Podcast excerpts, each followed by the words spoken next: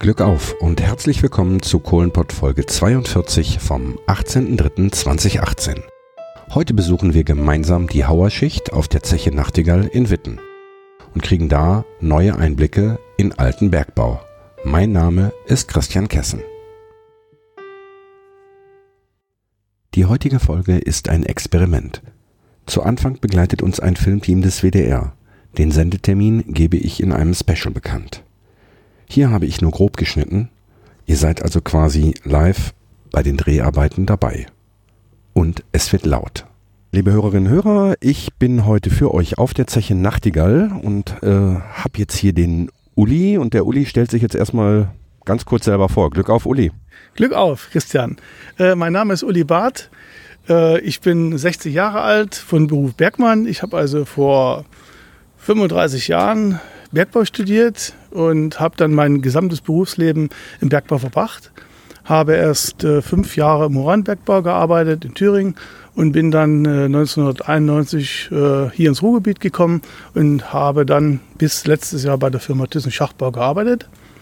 Äh, durch meine Arbeit bin ich hier irgendwo ins Müttental gekommen, weil wir hier äh, von unserer Firma aus eine Aufwältigung, Aufwältigungsarbeiten durchgeführt haben. Und ich habe so viel Spaß äh, dran gefunden, äh, hier an dem Gebiet und an der Zeche Nachtigall, äh, sodass ich dann später hier ehrenamtlich hängen geblieben bin und jetzt hier als verantwortliche Person, sprich als Betriebsleiter, Betriebsführer von dem Museumsbergwerk tätig bin. Mhm. Äh, die Zeche Nachtigall ist ja eine recht frühe Zeche hier im, im Bereich Witten gewesen. Ja, äh, man sagt, hier ist eigentlich so im Muttental die, die Wiege des Bergbaus. Erstmalig erwähnt 1714. Äh, später dann der Name Nachtigall 1743 aufgetaucht. Und man sagt, hier ist also tatsächlich die Wiege des Bergbaus. Hier ging der, der Kohlebergbau an der Ruhr los. Mhm. Da gibt es diese Anekdote mit, der, mit, dem, mit dem Schweinehirten. Genau, mit dem Schweinehirten, die wohl nicht, also nicht wirklich historisch belegt ist, aber es soll sich so wohl zugetragen haben, dass also der Schweinehirte irgendwann abends also ein Feuer gemacht hat oder, und das Feuer mit Stein äh, eingrenzen wollte, gemerkte, dass die Steine halt brannten. Und so wurde halt die Kohle entdeckt. Genau. Weil das klingt auch ganz schön und ist auch ganz glaubhaft. Genau, und daher kommt auch der Name Muttental, weil die Mutte war der alte Name für die Sau und die, ja, die Saugrube. für Sau. Genau. Genau, so weil die Schweinebauern hier waren. Ja. Ähm, Zeche Muttental, äh, beziehungsweise Zeche Nachtigall, äh, was erwartet uns heute? Was, was werden wir sehen? Ja, was erwartet uns? Es erwartet uns ein Gemisch aus, aus äh, ganz alten, aus mittelalten und, und neueren. Äh, es erwartet uns eine Zeitreise zurück in die Zeit äh, von vor 100 Jahren. Wir werden also Bergbau sehen, wir werden in Grubenbau äh, laufen, die über 100 Jahre alt sind, die also Ende des äh, oder Eingangs des 19. Jahrhunderts aufgefahren wurden. Hm. Wir beide stehen jetzt hier fast alleine. Wir haben uns von der Gruppe abgelöst. Das hat den Grund, dass der WDR heute äh, ja, den Kohlenpott vorstellen will und äh, sich bereit erklärt hat oder angefragt hatte, äh, ob wir, ob sie darüber berichten können, was ich natürlich ganz gerne angenommen hat. Ähm, und du warst so freundlich, also ich hatte mich ganz normal für diese, für die heutige Hauerschicht angemeldet äh, und jetzt trennen wir uns aber ein bisschen von der Gruppe, damit der WDR ein paar Bilder kriegt. Und ich freue mich natürlich, dass ich dich hier vors Mikro kriege. Ich werde später nachdem wir das äh, mit dem WDR soweit geklärt haben, werde ich natürlich auch noch versuchen, die, die Besuchergruppe zu fragen, damit die wir da auch nochmal ein paar Eindrücke kriegen, wie es denen gefallen hat, wie der Eindruck ist. Und machen wir damit auch sofort ein bisschen Werbung für euer Besucherbergwerk. Und so haben wir eine Win-Win-Win-Situation und alles wird gut. Ja, schön. Dann lass uns dann reingehen. Dann lass uns mal reingehen. Glück okay. auf. So, lass uns mal zwei Minuten hier ausharren. Äh, wenn du wenn du es mal ganz innerlich hältst und spürst, spürst du den, den Wetterzug hier. Den Luftzug, ja. Den, den Wetterzug. Ja. Wir sagen unter Tage Wetter. Ja. Also die Luft durch die Grube zieht, sind Wetter. Ja. Egal welche Qualität sie haben, sagen wir sagen erstmal Wetter. Die Bewetterung der Grube ist natürlich eine ganz wichtige Angelegenheit, damit die Bergleute frische Luft haben zum Atmen und in so einem Bergwerk kann es natürlich auch sein, wenn es groß ist, dass es eben schwierig ist, die, die Wetter an jede, an jede Stelle des Bergwerks zu leiten. Ja. Äh, gut ist es im Bergwerk, wenn die, die Luftzusammensetzung natürlich ist wie draußen, also 21 Prozent Sauerstoff. Ja, die Verbaue sind alle alt. Das Holz, nein, das Holz Das ist, Holz nicht, aber das das, das Holz ist, ist trotzdem alt. klassischer Holzverbau, ne? Ja, Ja. also klassischer Holzausbau, so wie er eigentlich traditionell im Bergbau auch üblich ist. Ja. Wir haben auch hier hinten gleich ein Stück äh, mit, ähm, ich sag mal, nur Naturgebirge ohne Ausbau. Okay. Das sieht eigentlich auch recht schön aus. Ich mal umdrehen, damit die Lampe nicht sieht. Genau. Ich kann die ausmachen.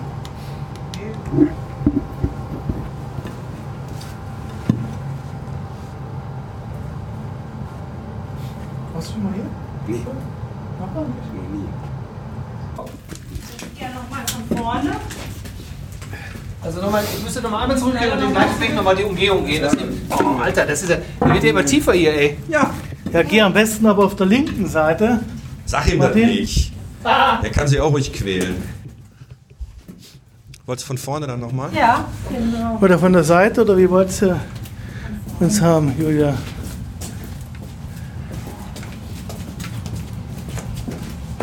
Du musst wieder rausgehen, weil sonst.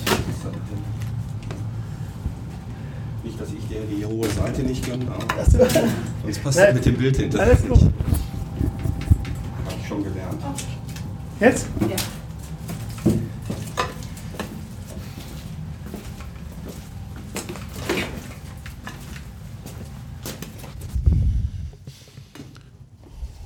Helm auf hab. Ja. Ich bin an euch vorbei leider. Ja, kein Problem.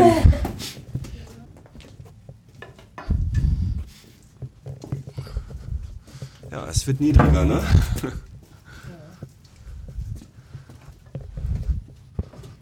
Stopp. Ja, alles gut.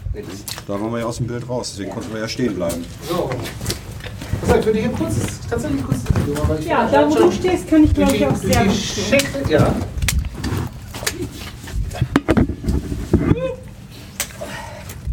So.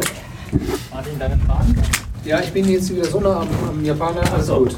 Mit Alles beiden gut. oder mit? Äh, wir fangen jetzt äh, mit links mit dem Herrn Bart an und machen dann rechts weiter. Im Interview sieht sich nicht wundern, ne? Ja. Für das, bei uns immer, das ist nicht, weil ich das so will, sondern äh, weil das immer so als unhöflich was, Der andere. Martin. so Ja, der Martin. aufgefasst wird.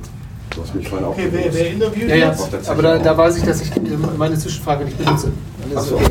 Aber, Willst du dann auch auf die andere Seite kommen für ja, ich wechsle gleich. Okay. Okay, und läuft. Ähm, kurze Frage vorab. Der, der Schacht hier, wie alt ist der? Der Teil, also wo wir jetzt genau stehen, in der Geitlingstrecke, die ist äh, während des Zweiten Weltkriegs aufgefahren worden. Jetzt macht er ja einen Podcast und verabschiedet damit den Bergbau. Und das hat ja in gewisser Weise auch so ein bisschen was Romantisches. Hat das für Sie nicht auch ein bisschen was romantisch Verklärtes? Äh, weil die Arbeit vom Bergmann, wenn man sich das hier so anguckt, ich gehe 10 Minuten durch und denke schon, Alter, ich stoße mir 15 Mal den Kopf, das kann doch nicht schön gewesen sein. Wie empfinden Sie das? Sie waren ja selbst auch Bergmann. Äh, für mich war es das Leben, für mich war es die Arbeit. Es war mein Beruf und ich habe das immer mit sehr viel Spaß gemacht. Und es ist immer interessant, es ist immer kurzweilig und äh, man erlebt immer wieder Neues. Und es ist eine unheimliche Teamarbeit, es ist äh, Kameradschaft unter Tage. Und das ist das eigentlich, was man mitnimmt an Erlebnissen. Wie fühlt sich das für Sie jetzt an, dass Sie quasi verewigt werden in einem Podcast? Es ist schon ein merkwürdiges Gefühl. Es ist äh, eine neue Sache, das erste Mal, dass ich sowas mache. Ähm, ich habe ja bis letztes Jahr gearbeitet und habe an, an sowas nicht gedacht.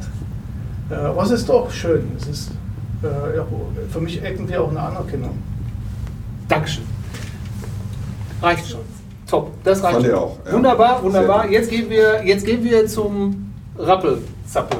Zum Rappelplatz. Zum Rappel. Jetzt haben, wir, jetzt haben wir ja Gänge, haben wir definitiv genug. Vorsicht mit dem Kopf, Julia. Ja. Vorsicht mit dem Kopf, Martin. Vorsicht mit dem Kopf, Martin. Äh, Wirbel.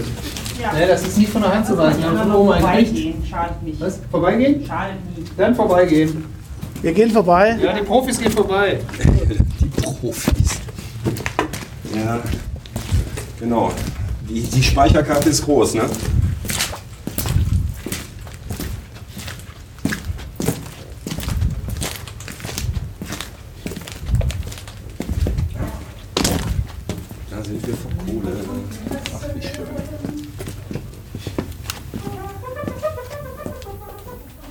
So, Ja.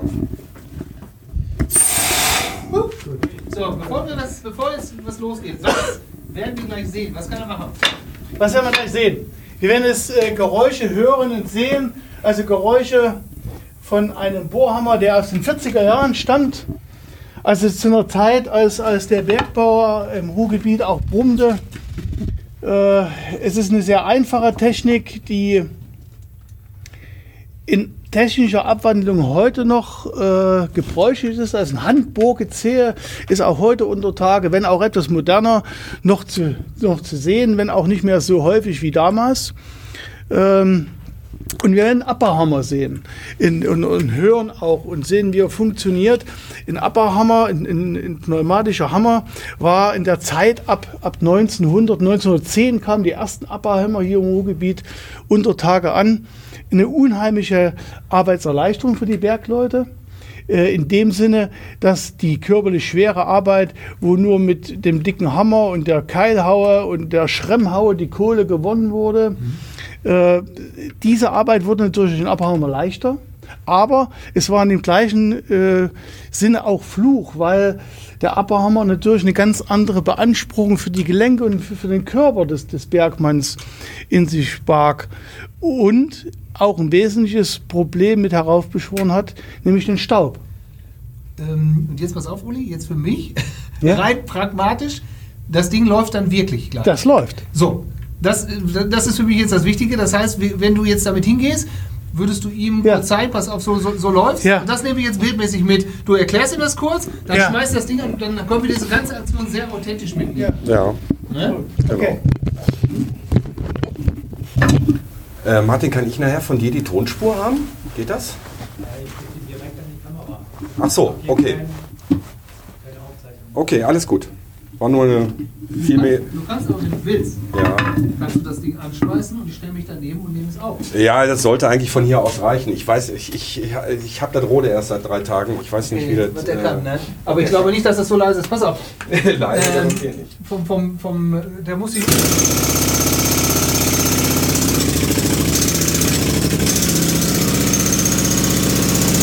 Großes Kino.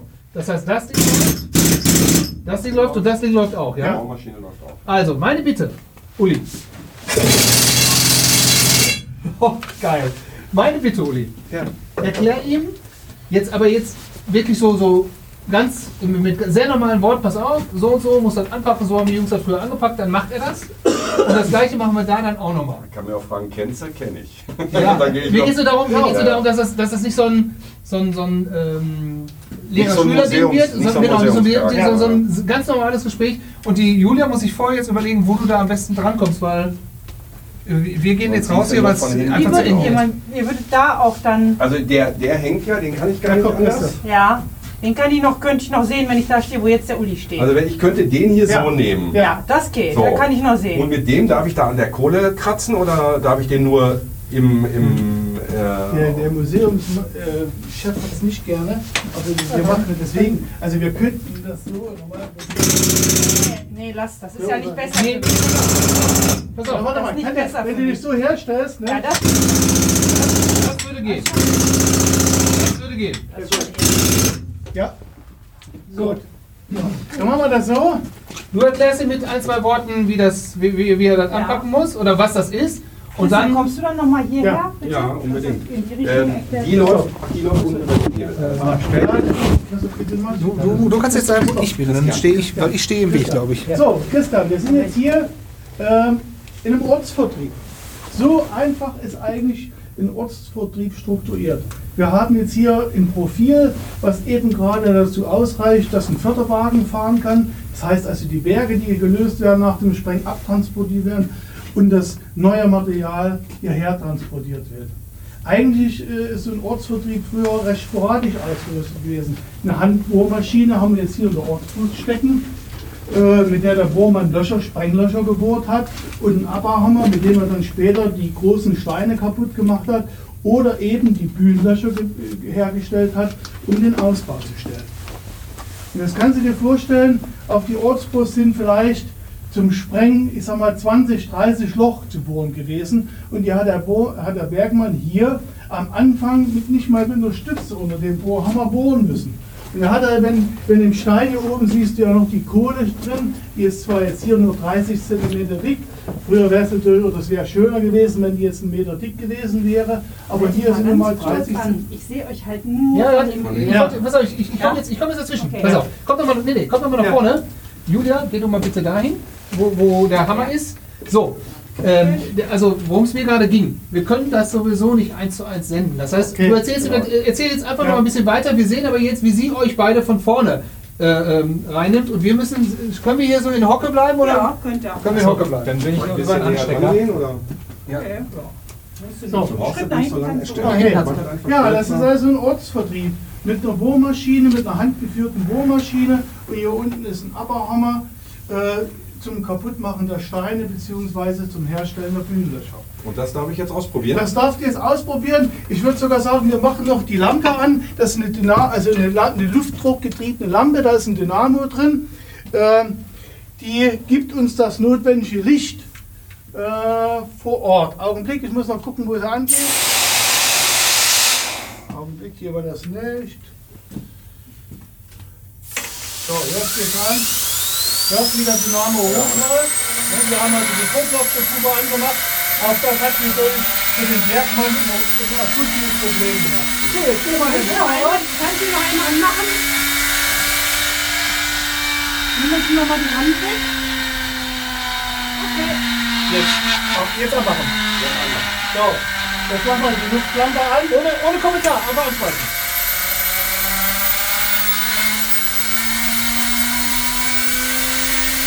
So, jetzt haben wir für, den, für die Bohrmaschine die Luft aufgekriegt. Die stellst du jetzt hierher, dass die, dass die die Bohrmaschine in der Hand hat.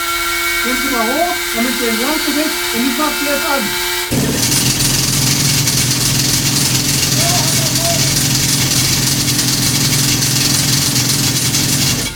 So, dann kannst du dir vorstellen, das war die Arbeit von einem Hauer. Jetzt, jetzt müssen wir, lass uns einfach ein bisschen, bisschen damit der Maschine arbeiten, ohne Kommentar.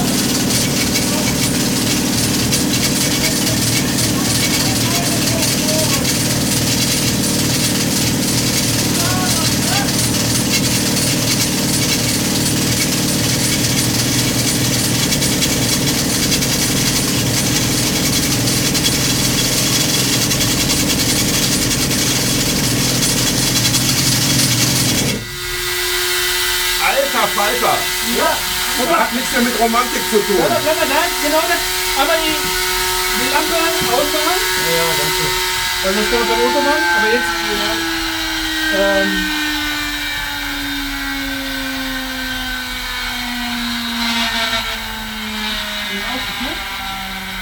wenn die aus ist. Ja, was? Einen Moment warten. Willst ihn ja. Ja, jetzt. Der ist doch, der ist doch verkabelt. Ach so, Christian wolltest du. Ja. Okay, ja, ja. Er auch Ich höre doch gar gewesen. nichts mehr. Hat hier einer was gesagt? Okay. Julia? Also wenn ich so ein, ich überlege, weil ich mich irgendwo anschränken soll, ob da nach dem nee, ne? Dann. Christian. Jetzt sag mal aus dem Bauch, wie sich das für dich angefühlt hat. Äh, ich bin hin und weg. Äh, das waren jetzt keine 30 Sekunden. Und wenn ich mir vorstelle, dass ich hier 5, 6, 7, 8 Stunden an dieser Maschine arbeiten sollte, hat nicht viel mit Romantik zu tun, beim besten Willen nicht. Ich hätte gerade mal gefragt, jetzt wo du das ausprobiert hast, wäre das ein Job für dich? Äh, nee, in der Form nicht. Definitiv nicht. Also da bin ich froh, dass ich äh, Schreibtischtäter bin. Die Romantik ist verflogen. Ein Teil der Romantik. Also das, äh, wenn ich mich hier umsehe, ist die Romantik da, aber äh, Knochen, Knochenjob, wirklich. Laut, schwer. Und wie gesagt, es waren nicht mal 30 Sekunden. Dankeschön. So, ähm, ich würde jetzt noch ein Bild machen wollen, ohne dass jetzt noch großartig wird erklärt wird, dass du mit dem Ding, weil da würde ich darauf erzählen, das durftest du auch noch ausprobieren. Und dann sind wir hier mehr oder minder rund. Ja. Ja? Das heißt, wir müssen da nur, äh, Ja. äh, Uli, du müsstest dann aus der Ecke rauskommen, weil dann Ja. ist da mit der Maschine mehr Licht. Okay. Und Christian, wenn du es irgendwie hinkriegst, genau, das, genau, dass Ja, man dich so noch sehen kann. Aber das Und nicht in- andere aber Licht ohne- machen wir jetzt wieder an oder nicht? Das andere können wir wieder anmachen. ja, ne? Können das War das hier? Ja, ja. Hast du da schon Druck drauf? Nee. Ja. Und Und hier unten darf ich, oder? Ja, ja warte noch eine Sekunde, das liegt alles. Und los.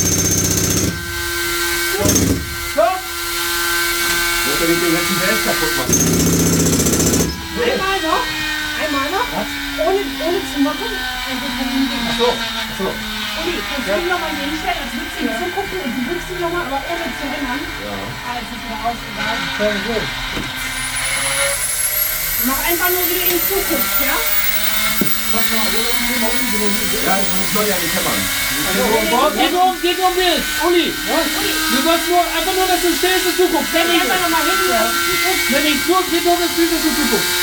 Ja, genau.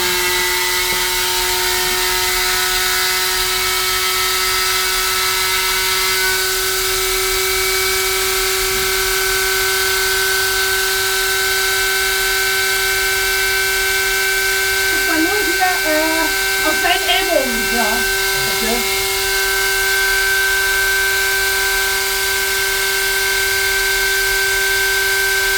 Top, danke. Super. Wir sind rund. Wir haben alles, was wir, alles, was wir brauchen. Ich finde das, äh, so, die Nummer ist sehr cool. Braucht ihr noch, äh, wir bringen was im Abbau. Wie was? Okay, ich mal. Das ist vorbei? Ja. Ja, super. Wir haben jetzt hier, äh,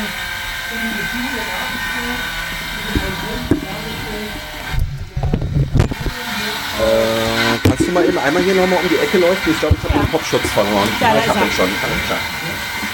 Gut, dass der schwarz ist, ne?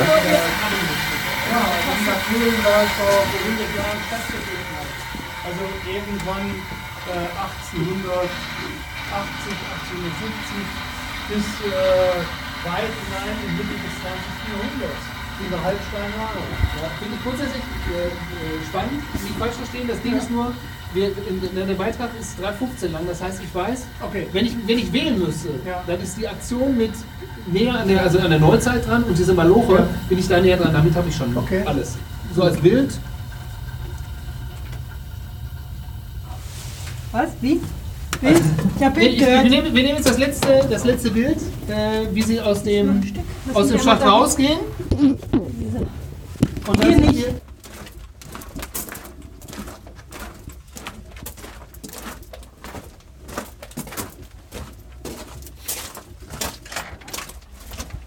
So, Christian, das war wieder am Tage.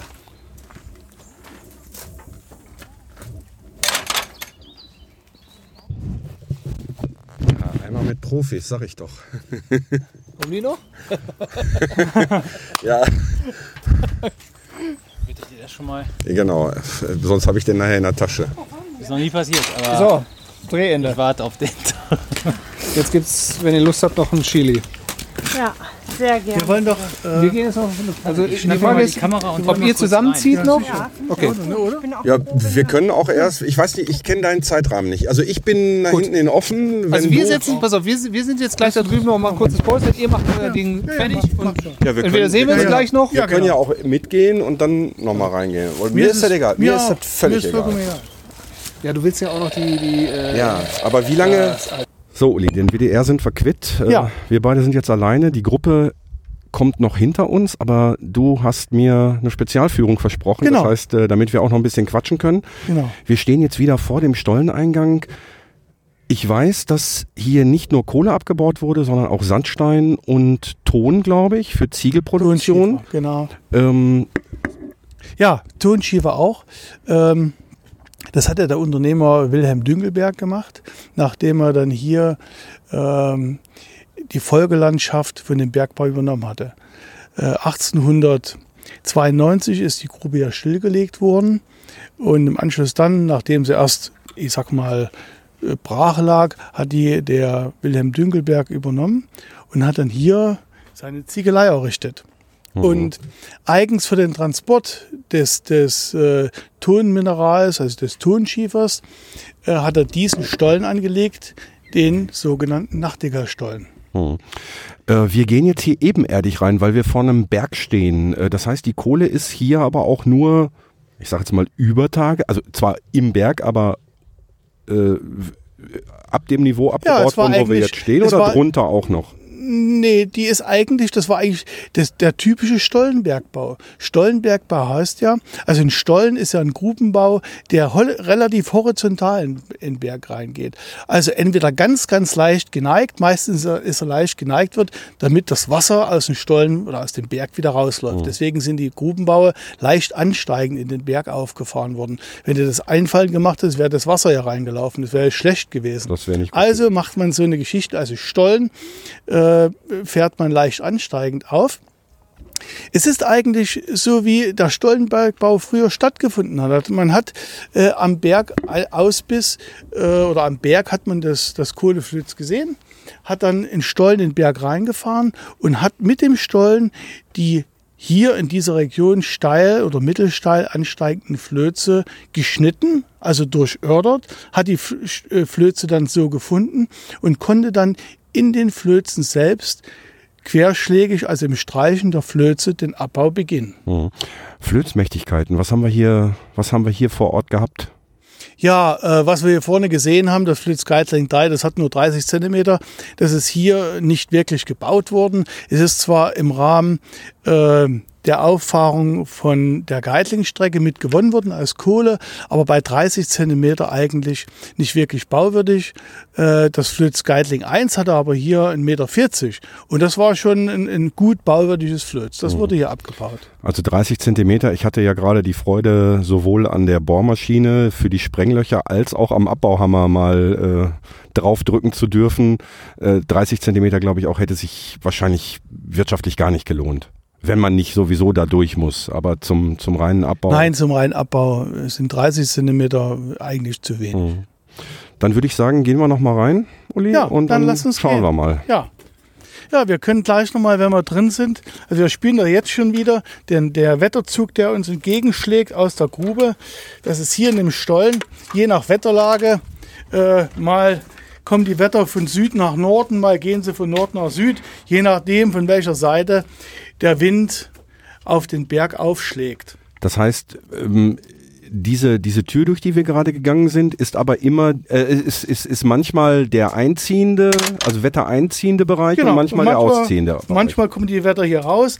Ähm, das hängt, wie gesagt, hier von der ähm, Wetterlage ab, anders als in einem Bergwerk das ist eigentlich. Ja. In einem Bergwerk ziehen die Wetter nach anderen Richtlinien, nämlich nach der Temperatur beziehungsweise nach der Druckdifferenz. Mhm.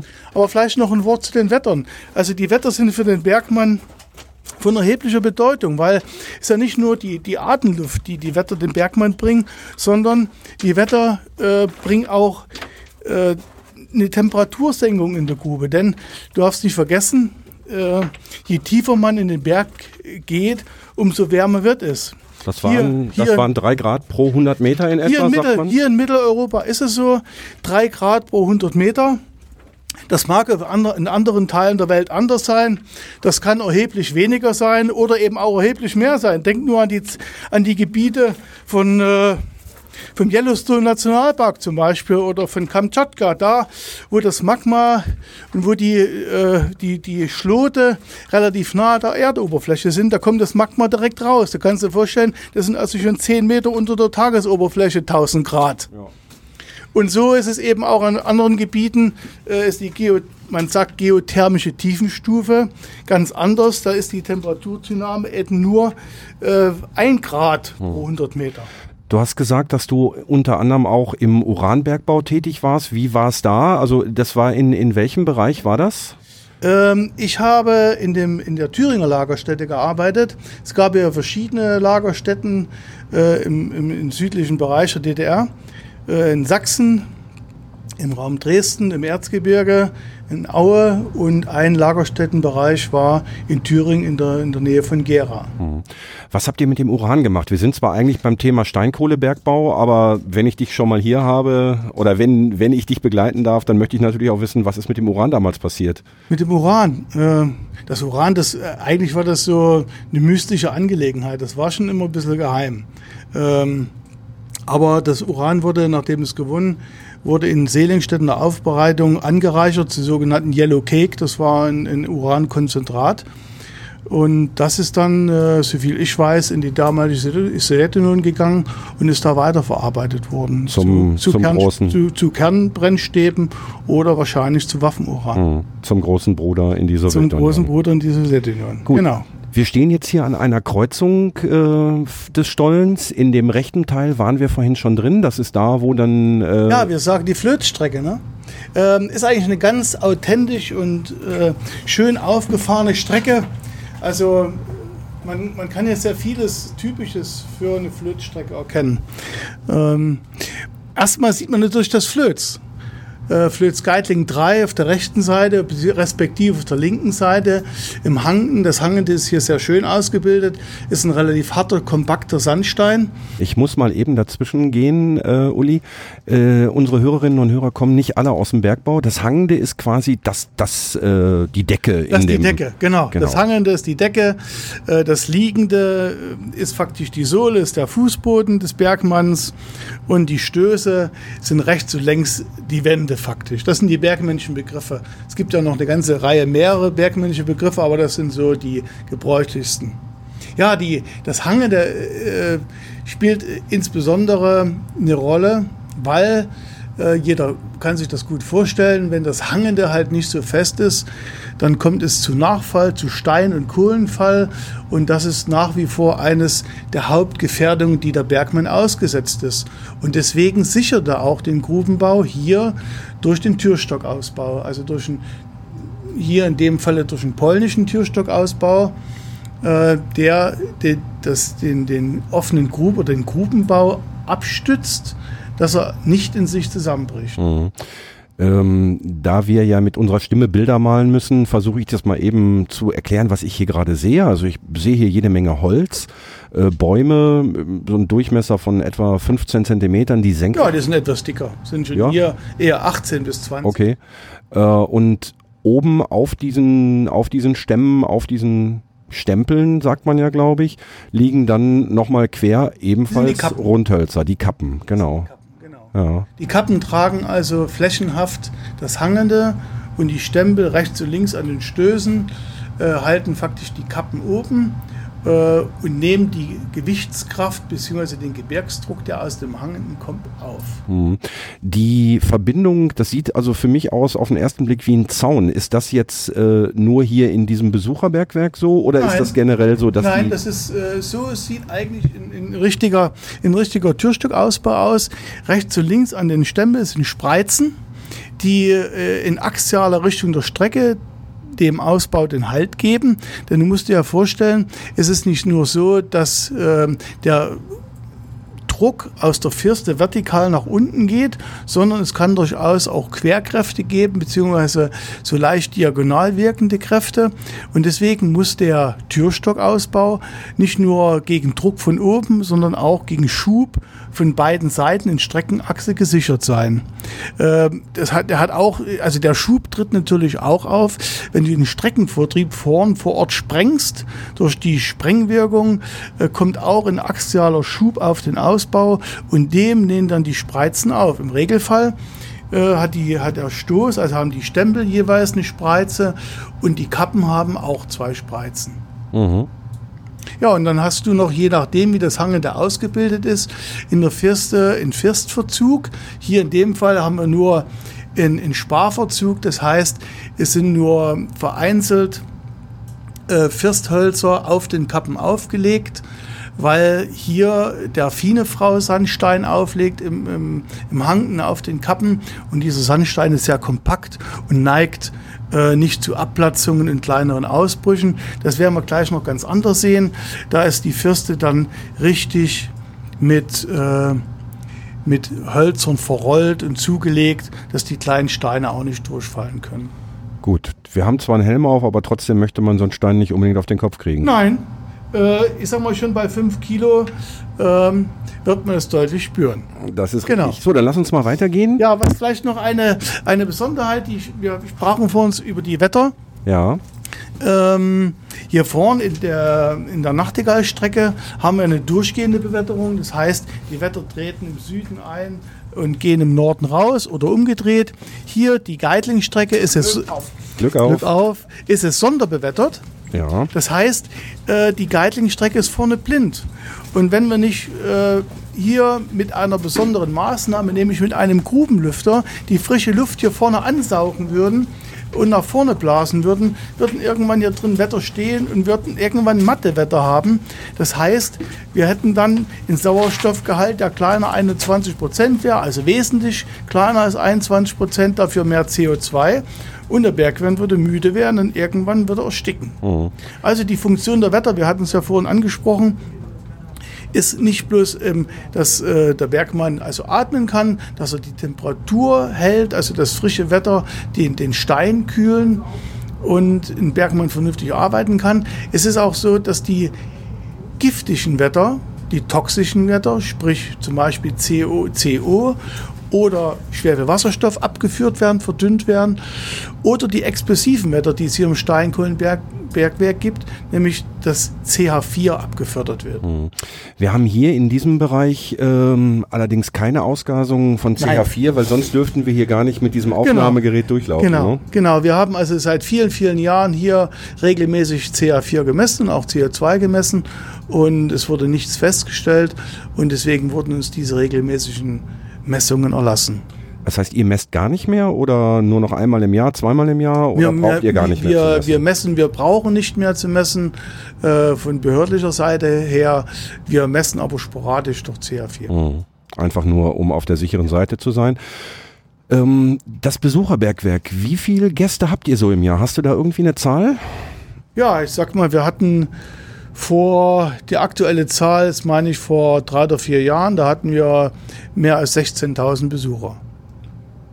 Das ist schon eine ganze Menge. Ähm, die Öffnungszeiten werde ich nachher nochmal auf der Internetseite veröffentlichen, damit ihr das auch Ja. euch angucken könnt.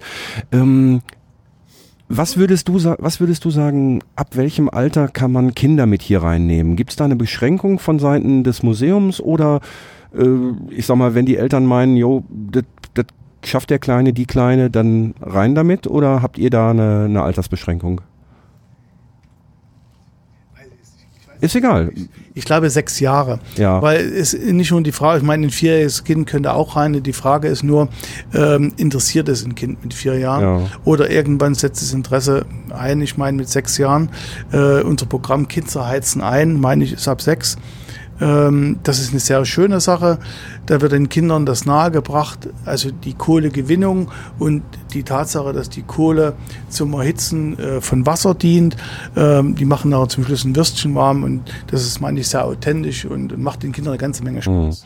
Da werde ich dann auch nochmal die entsprechenden Informationen auf der Seite verlinken, damit ihr mit die Hörerinnen und Hörer, die gegebenenfalls Kinder haben, hier in der Nähe sind, dann nicht hier stehen und äh, die Kinder dürfen da nicht rein. Also die Information kommt auf jeden Fall.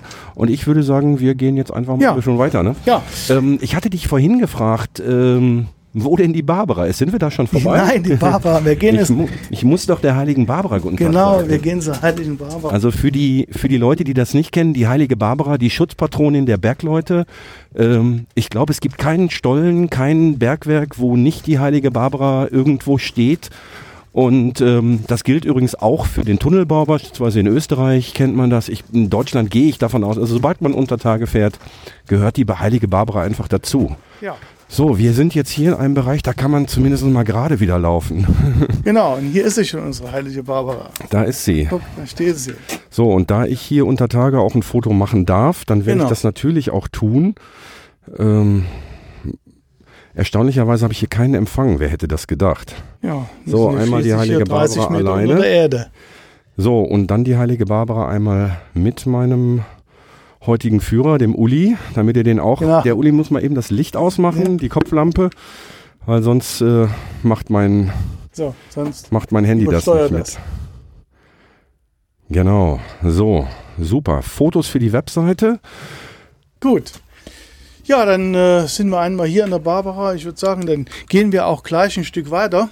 Ja, Äh, weiter in der Nachtigallstrecke.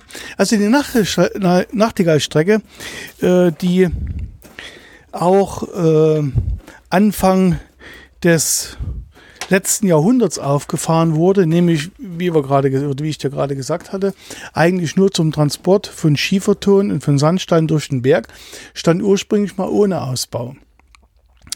Ähm, hier wurde dann später im Nachgang der Ausbau eingebracht, also in der Neuzeit eingebracht, und zwar verschiedene Ausbauformen, um einerseits natürlich den Berg abzustützen, weil ich werde es nachher an gleich an einigen Stellen noch zeigen, dass mittlerweile der Stein doch verwittert und es immer wieder zu Abplatzungen kommt und äh, zu Fürstausbrüchen kommt. Und damit das nicht weiter fortschreitet und die Besucher natürlich sicher durchs Bergwerk kommen, äh, ist der Ausbau eingebracht worden. Also hat er durchaus auch eine Stützfunktion, aber natürlich auch, um zu demonstrieren, was für Ausbau ist im Bergbau üblich. Und hier sehen wir zum Beispiel einen Stahlausbau, also einen massiven Ausbau, der eigentlich hier überdimensioniert ist. Heißt, er kann viel, viel mehr tragen, als, er eigentlich hier tragen muss. Ähm, er ist aber im Steinkohlenbergbau vielfach eingesetzt worden, äh, in den größeren Teufen vor allen Dingen, da wo das Gebirge nicht nur von der Gewichtskraft, sondern auch der Gebirgsdruck sich auswirkt und damit auch ein entsprechend hoher Ausbauwiderstand da vorhanden sein muss. Das sieht aber von der Form her aus wie der, oder ähnlich wie der, wie der Türstockausbau. Also wir haben Das rechts ist, und links haben genau, wir, das ist ein Türstockausbau oder der ein Ausbau, der dem Türstockausbau nachempfunden ist, aber eben nur hier bestehend aus Stahlstempel und Stahlkappen und die Firsten sind mit Blechen zugelegt, um die kleinstückigen Berge äh, oben zu halten. Genauso sind wie vorn die Holzbolzen sind nur hier in Stahl ausgeführt. Also von der Systematik her ist der Ausbau der gleiche. Hier dieser Ausbau ist äh, aus alten Eisenbahnschienen gefertigt. Das war durchaus üblich. Heute hat man Bogenprofile, die ineinander gelegt werden, äh, in sogenannter nachgiebiger Ausbau, also ein moderner Stahlausbau, der aber hier weder notwendig ist, also noch, diese, noch reinpasst. diese Ausbauform habe ich persönlich unter Tage auch noch nicht gesehen, sondern ich kenne halt diesen, ja, wie man es heute so macht mit diesen, mit diesen Bögen.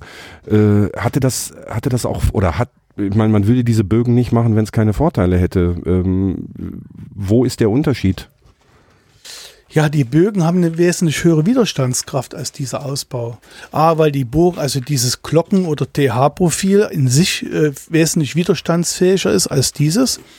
Ähm, und äh, im Gegensatz äh, zu dem zu dem Glockenprofil oder zum TH-Profil, wie man heute einsetzt, ist dieser Ausbau, den wir hier sehen, nicht nachgiebig. Das heißt, also wenn hier ein erhöhter Gebirgsdruck auftritt, gibt es nur eine Verformung und dann einen Verbruch, einen Bruch des Ausbaus. Und dieses TH-Profil, dieser nachgiebige Ausbau, der kann erstmal in sich selbst nachgeben. Das heißt, er kann in gewissen Teil Gebirgsdruck auffangen ähm, und durch die Nachgiebigkeit auch in sich aufnehmen und verformt sich nicht sofort. Denn wenn sich der Ausbau verformt, hat er eigentlich seine Widerstandskraft verloren. Dann bricht er irgendwann. Das kann man sich das so vorstellen wie bei den, ich sag mal, bei den Kirchen oder Kathedralen früher, dass man da bei, bei großen Spannweiten eher Bögen gemacht hat, äh, weil dann Ja, die der Bogen- Kraftverlauf besser die, war. die Bogenform ist sowieso besser. Also die Bogenformausbau, äh, man hat ja unter Tage diese Kalottenform, die sehr widerstandsfähig ist. Und wenn ein sehr, sehr druckhaftes Gebirge ist, beziehungsweise wenn man einen sehr, sehr langlebigen Grubenbau haben möchte, dann wählt man ein komplett rundes Profil. Das heißt, dass diese Ausbaubögen unten noch geschlossen sind. So wie äh, eine Vollschnittmaschine, also eine Vortriebsmaschine, die ein vollkommen rundes Profil aus dem Berg frisst, das auch rund ausgebaut wird. Deswegen sind zum Beispiel Schächte auch rund gebaut, weil die runde Form den größten Widerstand gegen den Gebirgsdruck bildet. Mhm. Gut, dann würde ich Ja. sagen, gehen wir mal ein bisschen weiter. Da vorne steht die Besuchergruppe. Da werde ich nachher noch die Möglichkeit haben, Genau. ich habe das schon mal angekündigt, die auch noch zu interviewen, damit Ja. die mal sagen können, was dort, äh, wie, wie es denen gefallen hat. Die, So, jetzt kommen wir hier rein in den angrenzenden Bereich. Äh, hier haben wir Holzausbau eingebracht und zwar in deutschen Türstock. Äh, deutschen Türstock heißt, im Gegensatz zu dem polnischen Türstock stehen die Stempel leicht schräg nach unten. Man sagt ungefähr nicht mit einer Stempelstärke nach unten ausgesetzt, dass also ein erhöhtes Widerstandsmoment vorhanden ist. Da das, dieser Ausbau kann also äh, einen Stoßdruck aufnehmen, im Gegensatz zu dem polnischen Türstock, der Stoßdruck nur bedingt aufnehmen kann, aber vor allen Dingen eben den Firstdruck aufnimmt. Stoßdruck ist der seitliche. Der seitliche, genau, der seitliche Druck. Äh, man erkennt den deutschen Türstock, dass er also verblattet ist, dass er hier oben in Blatt geschnitten ist und damit, also hier, man sieht das hier sehr schön, also der Stempel lehnt sich hier oben an dieser Kante, an dem, geblatt, an dem geschnittenen Blatt, an der Kappe ab, kann also von außen den Druck abfangen und hat also hier einen Widerstand in dem Punkt. Und das hat ein polnischer Türstock in dem Sinne nicht. Ja, ich versuche das nochmal eben mit meinen Worten zu erklären. Also bei dem polnischen Türstock liegt der äh, liegt, liegt das Holz, was oben unter der Decke, unter der Firste hängt, einfach flach auf dem Genau, das ist Stempel nur auf. eingescharrt. Also die, der Stempel ist eingescharrt, dass die Rundung von dem Holz in dem Stempel liegt. Und bei dem deutschen Türstock äh, ist eine Kante reingeschnitten, dass der, dass der Stempel die Kraft auch in die Kappe gibt, also den Stoßdruck auch in die Kappe gibt. dass der Stempel nicht einfach durch den, durch den seitlichen Druck einfach Genau. umfallen kann, Ja. sondern dann von dem, von dem oben liegenden Holz Von, noch von der gehalten Kappe wird. Hm. gehalten wird, genau. So, wir gehen mal hier ein Stück vorbei an der Besuchergruppe.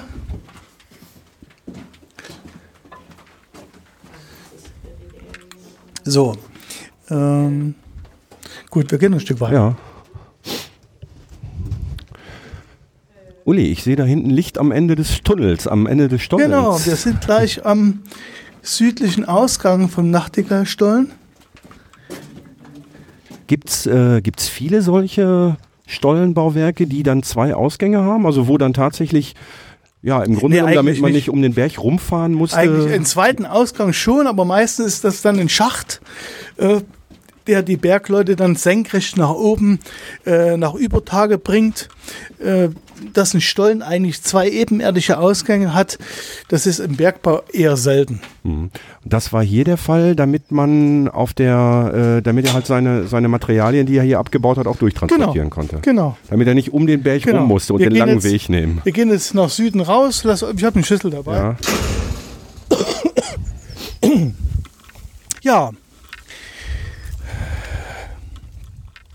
Wenn wir jetzt uns umdrehen und nach Norden schauen, werden wir also die Steinbruchkante sehen, in der Dünkelberg den Tonschiefer und den Sandstein gebaut. Und hier sehen wir wieder oben das. Flöz-Geitling. Ja, genau, das Flöz-Geitling 3. Das war genau das, was wir eben gerade in der Geitlingstrecke gesehen haben.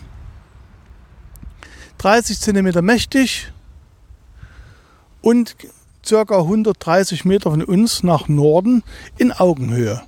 Okay. Da muss ich mal eben ein Foto von machen.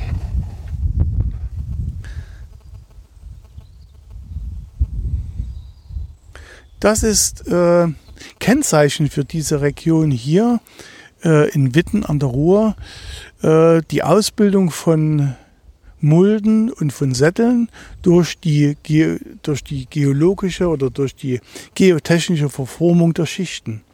Also hier äh, im Muttental in der Region an der Ruhr, im Prinzip Ost-West im Bereich der Ruhr, beißen viele, ja, das ist charakteristisch hier für diese Region an der Ruhr, ähm, ist die relativ steile Ablagerung der Kohlenflöze. Es gibt also hier eine Reihe, eine Anzahl von, von Mulden und von Sätteln. Die, die sonst flache Lagerung der Kohle ist also hier durch äh, gebirgsmechanische Vorgänge äh, steiler gelegt worden. Das heißt, also die Kohle ist zusammengefaltet worden, zusammengedrückt. Du musst dir vorstellen, wenn du dir, stell dir oder stell dir eine Tischdecke vor, wenn du auf beiden Seiten des Tisches die Tischdecke zusammenschiebst, bilden sich also Falten. Und genauso sieht eigentlich hier die Ablagerung der Kohle aus. Das hat natürlich dazu geführt, dass die, dass die Leute früher die Kohle erstmal gefunden haben. Denn wenn die Kohle hier auch wie im Norden des Ruhrgebietes 1000 Meter tief gewesen wäre, hätte niemand die Kohle gefunden. Aber hier an der Ruhr in Ost-West-Richtung, faktisch von Dortmund bis nach Mülheim, äh, beißen die Kohlenflöze an der Tagesoberfläche aus. So nennt man das, wenn die Kohleflöze einfach hier zutage treten. Und das war eigentlich auch der Ausgangspunkt des Bergbaus an der Ruhr. Also Ende des 12. Jahrhunderts ging der Kohlenbergbau los und anfangs war es also Kohlengräberei. Man hat die die Leute haben äh, mehr oder weniger durch Zufall die Flöze entdeckt und haben einfach Löcher gegraben. Da, wo die Kohle zutage tragen, trat, haben sie einfach Schaufel, Hacke und Schaufel genommen, ein Loch gegraben und wenn das eine Loch voll Wasser gelaufen ist, haben sie daneben das nächste Loch angelegt und so wurde in der Frühzeit, im frühen Mittelalter, die Kohle gewonnen. Und später, als, also, äh, als es zu müßig wurde, der Kohle so nachzugraben und man vor allen Dingen dem Wasser nicht mehr Herr wurde, wurden dann in den Talsohlen Stollen in die Berge gegraben, ähm, eben horizontal, bis man an die Kohle rankam. Dann konnte man A, das Wasser aus dem Berg abführen und die Kohle, die oberhalb des Grundwasserslages abbauen. Das war also der sogenannte Stollenbergbau. Wodurch ist die Notwendigkeit entstanden, dann tatsächlich Schachtbergbau zu betreiben? Also Ganz weiter einfach, weil nach die Kohle alle war. Weil die Kohle dann in dem Bereich oberhalb der Vorflut, das heißt oberhalb des Grundwassers, zu Ende war. Denn wenn man sich überlegt, dass Ende des 12. Jahrhunderts der Bergbau losging oder vielleicht sogar etwas früher in manchen, also man weiß jetzt aber ungefähr von 1296, dass die ersten Nachweise auf Kohle da waren. Und dann erst Mitte des ähm, 19. Jahrhunderts in die Tiefe gegangen wurde, kann man sich vorstellen, es ging also dann schon mal 300, 400 Jahre Bergbau um. Und so lange haben die Bergleute gebraucht, ehe die Kohle, ich sag mal fast flächenhaft in den Bereichen oberhalb des Grundwassers abgebaut war. Hat man ungefähr eine Vorstellung, wie viel Tonnen in diesen 400 Jahren Kann gefördert nicht, wurden? Kann ich dir nicht sagen. Ja. Also ich weiß eine Zahl von, von äh, 1800, äh, 1803, da wurden hier auf Zeche Nachtigall äh, 5200 Tonnen im Jahr abgebaut. Im Jahr. Das war hinterher das, was der Rohkohlebergbau an einem Tag gemacht Mehr hat. hatte, also der moderne Bergbauer hat ein Bergwerk mehr an einem Tag als 5000 Tonnen abgebaut. Hm. Wie viel das insgesamt waren, kann ich dir beim besten will nicht sagen. Habe ich jetzt auch keine Zahl irgendwie parat. Das ist nicht dramatisch. Wir haben das ja auch nicht geplant. Es war gar nichts abgesprochen. Also äh, das nur für die Hörerinnen und Hörer. Ich bin kein Profi, das wisst ihr mittlerweile. Und äh, wenn dann mal eine Zahl fehlt, ich kann versuchen, sie nachzuschlagen. Und wenn es nicht ist, dann ist es halt nicht. Ähm, Wenn ich jetzt da oben so den Berg hochgucke, da sehe ich halt den, äh, die, die, die Kohleschicht, Ja. äh, die tritt da zutage. Wenn ich mich da jetzt abseilen würde, Ja. was ich nicht tue, was ich nicht darf mit Sicherheit, und würde da die Kohle rauskratzen, könnte ich damit meinen Grill betreiben? Mit dieser Kohle könnte das funktionieren. Vielleicht nicht mit der ersten, die vorne dran ist, weil die schon etwas verwittert ist, weil die ja jetzt schon über 100 Jahre so ansteht. Ne? Aber im Prinzip schon. Im Prinzip, das ist Esskohle, also Kohle, die, die man durchaus, also die man äh, zum in, im Schmiedefeuer verwendet hat. Also die, auch hat brennt. Nichts, die hat nichts mit dem Essen Nein, zu die tun, sondern essen. es geht um die Esse, Genau, das um die Feuer Qualität. Es geht um die Qualität, es geht um Kohlenstoffgehalt und die flüchtigen Bestandteile. Und das ist Estkohle, die würde dort brennen. Ja, oben drüber siehst du den Sandstein und darunter äh, den Schieferton. Man kann hier auf der äh, westlichen Seite da drüben eine schöne Störung sehen, wo das Kohleflöz absätzlich ist da, wo es drei Ja. Meter plötzlich äh, ins Liegende versetzt ist und dann weitergeht. Das ist also eine geologische Störung, ein Versprung in der Kohle.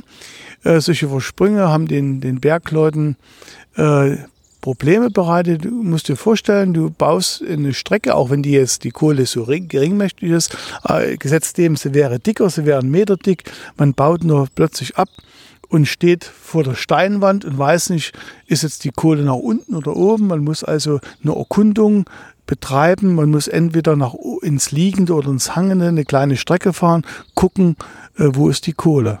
Ja, man sieht überirdisch, wenn ich das nochmal eben beschreiben kann, überirdisch ist der, äh, gut, ist, der, der Berg ist leicht geneigt, aber dann, wenn man so von rechts nach links der Kohleschicht folgt, dann gibt es auf einmal einen Versatz von, du sagtest, ungefähr drei Metern und dann ist die Kohle weg. Das heißt, man steht davor und mit den damaligen Mitteln hatte man auch, glaube ich, wenig Chancen, mal eben zu sagen, komm, wir bohren mal eben nach oben, sondern da musste wirklich gegraben werden Genau. und dann war die Chance 50-50, ob ich die Kohle finde, ob sie nach oben oder nach unten weggewandert ist. Ja, so ist das. Ähm, daher auch übrigens äh, der Name oder der, der, der, der Gruß Glück auf. Es geht gar nicht darum, äh, also äh, ich, ich habe mir mal sagen lassen, es geht darum, äh, Glück tue dich auf. Im Sinne von, ich möchte, Glück ich möchte Kohle finden, auf. ich möchte Erz finden, ich möchte Ja. Edelsteine finden. Genau. Das ist eigentlich, ja, der, der Bergmannsgruß Glück auf beinhaltet das. Er, er, er ist ein Glück, Glück auf den Weg, Glück äh, für das Finden von, von den mineralischen Rohstoffen, welche auch das immer sind, und natürlich Glück bei der Arbeit Mhm. Und dass man heil wieder rauskommt. und dass man halt wieder rauskommt. Aber bevor wir rauskommen, gehen wir erstmal wieder rein, denke Wir ich. Ne? gehen jetzt wieder rein. Gut.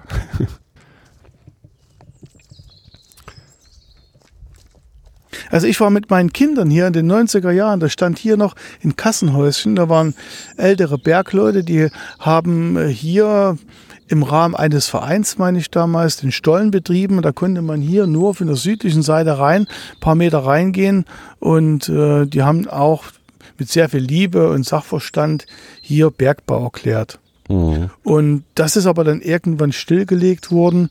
Und als 1979 das LWL gegründet wurde, äh, oder der LWL gegründet wurde, dann äh, ist das als Museum aufgebaut worden. Die andere Seite gefällt mir persönlich auch besser, weil da sind natürlich dann auch die alten äh, Gebäude noch von der, äh, von der Ziegelei und äh, ja, noch einige andere Gebäude. Da werde ich auch nochmal ein Foto von machen. Ich werde die Webseite des Museums verlinken. Und der Uli schließt jetzt hier das große Tor wieder auf. Ach, hier steht ein Hochzeitswagen. Ein Hochzeitswagen. Genau, ein Hochzeitswagen. Das musst du mir erklären. Das- Also, Rums. So ist das Tor zugefallen. Ja, es gibt also ähm, auch Leute, Jungverliebte, die heiraten hier im Stollen. Genau. Äh, wer, also als, wer, wer das liebt, vielleicht eine Affinität zum Bergbau hat, das Drumherum gern hat, das Rustikale oder auch vielleicht etwa das, das Mystische, der kann hier im Stollen heiraten. Und dann ist dieser Wagen dafür da, der wird auf die andere Seite gefahren. Hier kann der Braut, Braut und Bräutigam Platz nehmen und die werden dann in den Berg geschoben und werden dann getraut. Äh, und dann ist es so, dass der Mann nie wieder so viel Druck kriegt während der ganzen Ehe wie in diesem Moment, wenn er nämlich den Berg über sich fühlt, oder? Weiß ich nicht. ja, hier ist mal eine Wettertafel.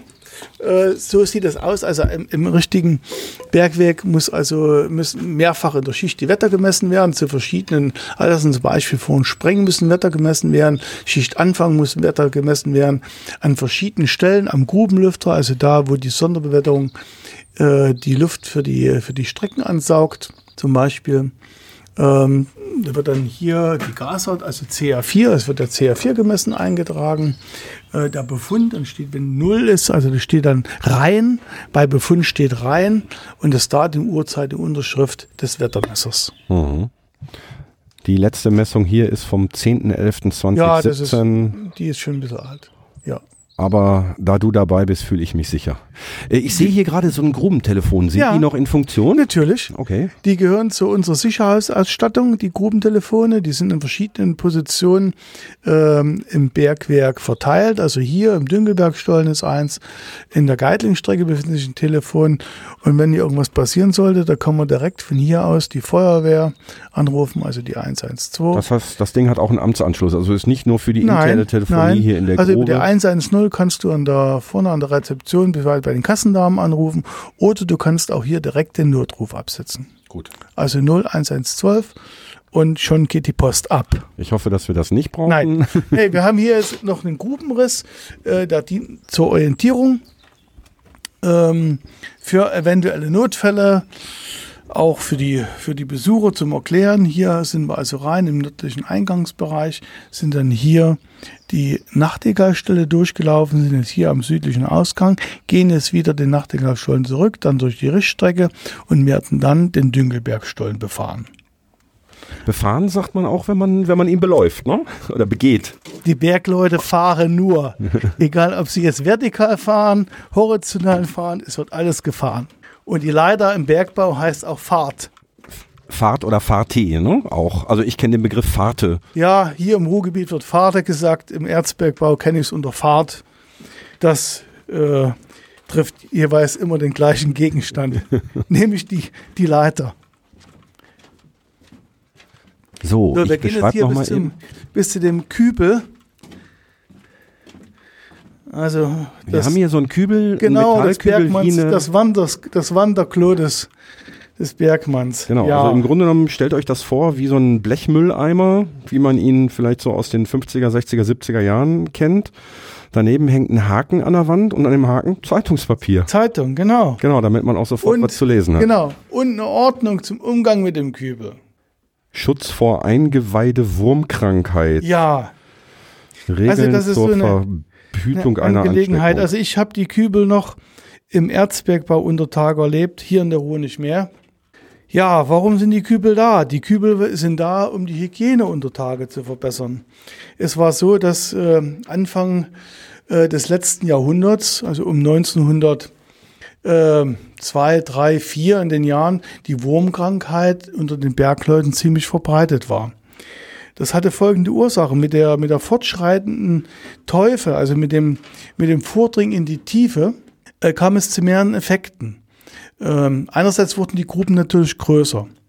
Äh, die Gruben äh, sind in Regionen vorgedrungen, also 200, 300 Meter tief, wo das Gebirge schon eine Temperatur hatte von 20, 25 Grad. Und äh, 25 Grad, feucht muss man sich vorstellen, da haben sich äh, Erreger, Krankheitsunter Erreger unter anderem auch Würmer hervorragend entwickelt. Also äh, Würmer, die sonst nur in den Tropen gelebt haben. Äh, dazu kam noch zum Teil katastrophale äh, hygienische Bedingungen. Also es waren sehr viele Bergleute äh, bei der Arbeit, die auch irgendwo ihre Notdurft verrichtet haben in den Bergwerken und das einfach so getan haben. Dazu muss man sich vorstellen, zu dieser Zeit gab es auch schon ziemlich viel Pferde unter Tage. Äh, auch die haben irgendwo ihre Exkremente verloren. Und das alles war ein sehr guter Nährboden für eben diese Würmer, die dann auf den Menschen übergegriffen haben und zur Wurmkrankheit geführt hat bei den Bergleuten. Und es waren äh, Zehntausende äh, an dieser Wurmkrankheit erkrankt, was den Bergleuten auch ziemlich zugesetzt hat und letztlich irgendwo bis zum Tode, zum Tode führen konnte. Und deswegen wurden unter Tage die Kübel eingeführt. Äh, um diese Hygiene zu verbessern. Und das hat auch so geklappt. Das heißt, hier in diesem Bergwerk wäre es gar nicht notwendig gewesen, Nein. aber man hätte relativ einfach Ja, äh, genau. nach draußen gehen können, Genau. um dort seine Notdurft zu verrichten. Gen- genau. Aber mit der zunehmenden Tiefe musste halt irgendeine Ja. Möglichkeit geschaffen werden, dass man die Exkremente auch vernünftig entsorgen konnte Ja. und nicht äh, ja, in jeder Ecke Ja. ein Haufen lag. Ne? War natürlich keine schöne Arbeit, die Kübel dann rauszuschaffen. Das haben die sogenannten Kübelmajore gemacht. Also das waren entweder Strafarbeiten oder das haben Bergleute gemacht, die also nicht mehr vor Kohle arbeiten konnten, die aufgrund ihrer, ihres Alters oder ihrer Schädigung nur leichte Arbeit machen konnten. Aber wie dem auch sei, eine schöne Arbeit war es nicht. Ähm, und die, die Kübel sind dann irgendwann Mitte der 90er Jahre abgeschafft worden. Und heutzutage gibt es in den modernen Bergwerken keine Kübel mehr unter Mitte der 90er Jahre des letzten Jahrhunderts oder des vorletzten? des letzten. Okay. Hätte ich auch nicht gedacht, dass bis dahin Ja. der Bergmann Also- noch auf den Kübel gegangen ist. Ja, ja. Ja, ich weiß es nicht hier in welcher Form, aber die Älteren aus, äh, vom Rohbergbau kennen das auch noch. Ich habe es, wie gesagt, äh, in den 90er Jahren habe ich es nicht mehr erlebt, wie viel und wo vielleicht noch irgendwo eine Kübel existiert. Ich weiß nur, ich meine, das 1995 mit der Neu Neu Neuordnung der, der AB Berg V, äh, ich sag mal, dass das Vorhandensein oder die, die Notwendigkeit von Kübeln nicht mehr gegeben war. Hm. Wir stehen hier an einer Stelle, da ist ein Ausbau, da Ja, fehlen mir die gesehen. Stempel. Genau, da fehlen die Stempel. Das ist ein, ein sogenannter Kappschuh- oder Halteeisenausbau. Äh, der mag sein, dass der hier vielleicht an Ruhr nicht so üblich war, aber es ist durchaus eine gebräuchliche Ausbauform. Und zwar in, in Gruppenbauen wie hier zum Beispiel, wo die Stöße, also die Seitenwände standfest stehen, wo, wo sieht man ja auch hier schön, dass der Stein ist fest, hier platzt nichts ab. Äh, da besteht keine, keine Gefahr, dass die Stöße nachbrechen und somit die Firste nachbricht. Äh, wohl aber in der Firste. Und da gibt's die Ausbauform, also Halteeisen oder Kappschuhausbau, indem man einfach nur zwei Eisen äh, horizontal in den Stoß bohrt, die dann die Kappe halten und eine Firstsicherung äh, durchführen. Früher hat man das gemacht, da hat man in den Stoß Bühnenlöcher eingebracht. Das heißt, ein Bühnenloch ist faktisch wie ein Loch, wo man was reinstecken kann. Da hat man auf der einen Seite ein rundes Loch reingepickt in den Stoß, um die Kappe einzusetzen. Und auf der anderen Seite war das Loch eingeschliffen. Das heißt, das war auf der einen Seite flach, ging das los und wurde immer tiefer, dass man so von der Seite her die Kappe reinschieben konnte. Also in, in, in Bühnenloch. Und so wurden früher, selbst im Mittelalter, in der Firste entweder äh, Steinplatten eingeschoben oder eben Holzstempel zur Firstsicherung eingebaut.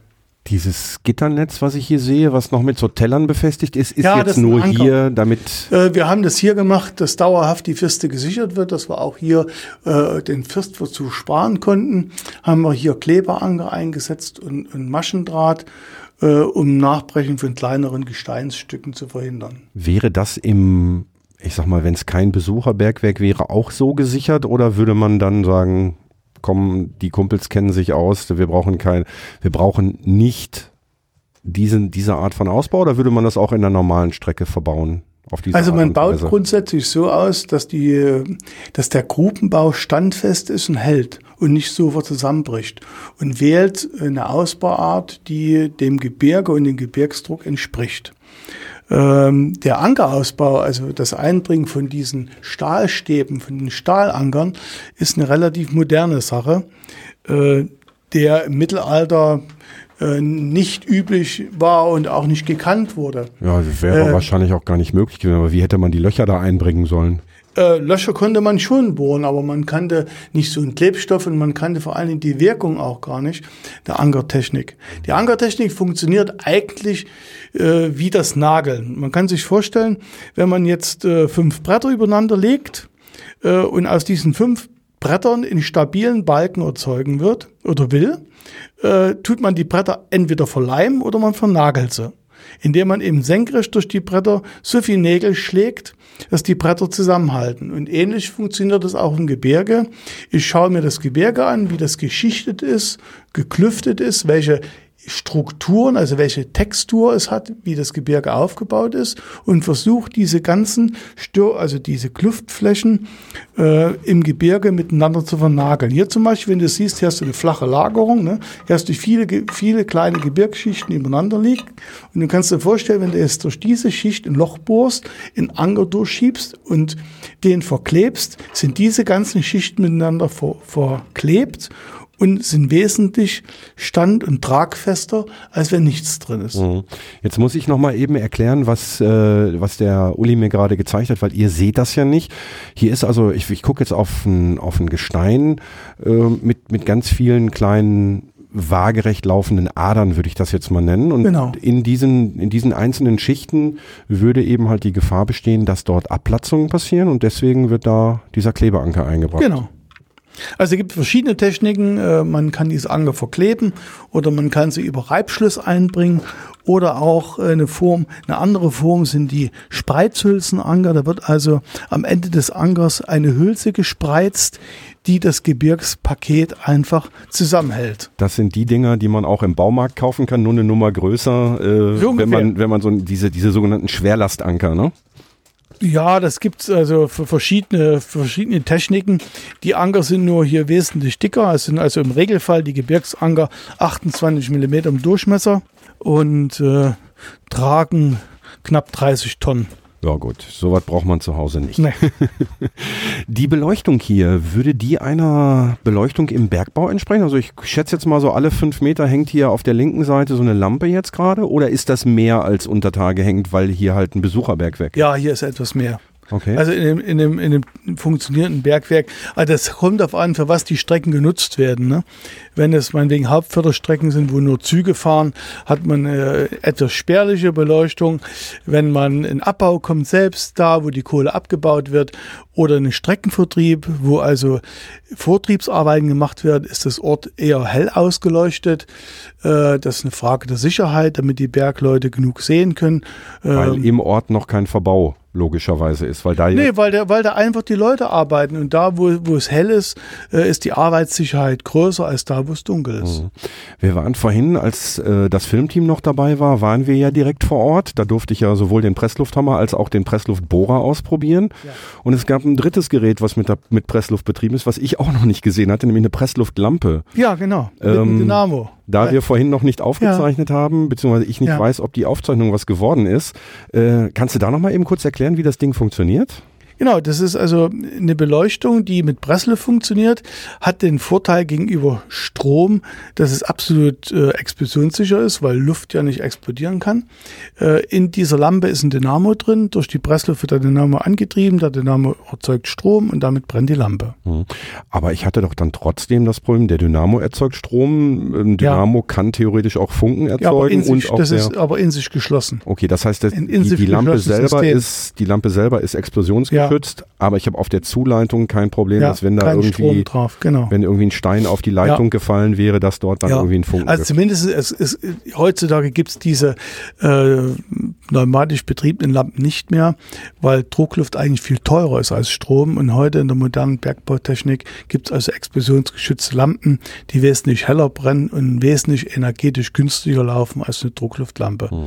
Äh, so eine Druckluftlampe ist auch sehr äh, wartungsintensiv und sehr störanfällig, sodass es eher diese Lampen in in die, in die Vergangenheit zu zählen sind und nicht in die Gegenwart. Wir stehen hier gerade vor einer Genau, von dem, Ziegelmauer. von dem ist Ducken. das? Ja, lassen wir das mal hier gucken. Hier steht Ja. das bergmännische Gezähe.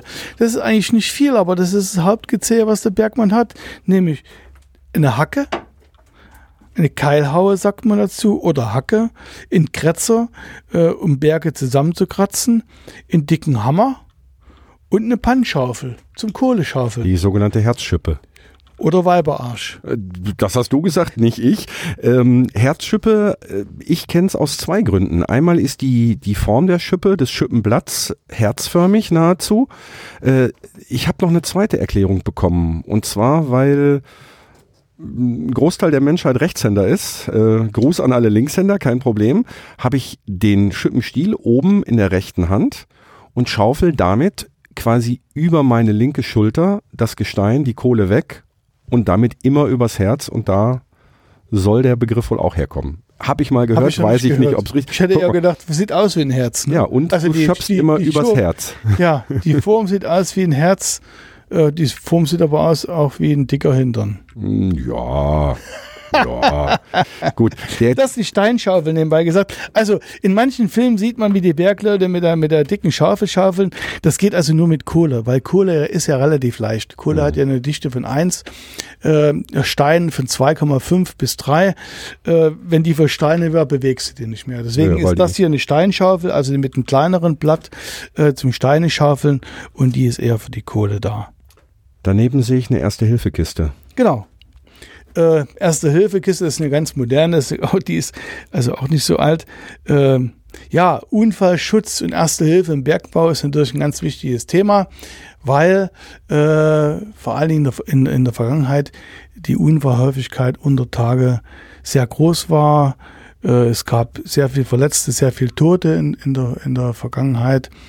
Und deswegen nimmt auch dieses Thema Erste Hilfe, Unfallschutz einen wichtigen Platz im Bergbau ein. Gott sei Dank ist es heute so, dass die Unfallgeschehnisse sehr stark reduziert werden konnten, weil die Technik viel besser geworden ist, aber auch letztlich, weil das Bewusstsein der Menschen ein ganz anderes geworden ist äh, im Umgang mit der Technik und im Umgang mit der Sicherheit allgemein. Hm.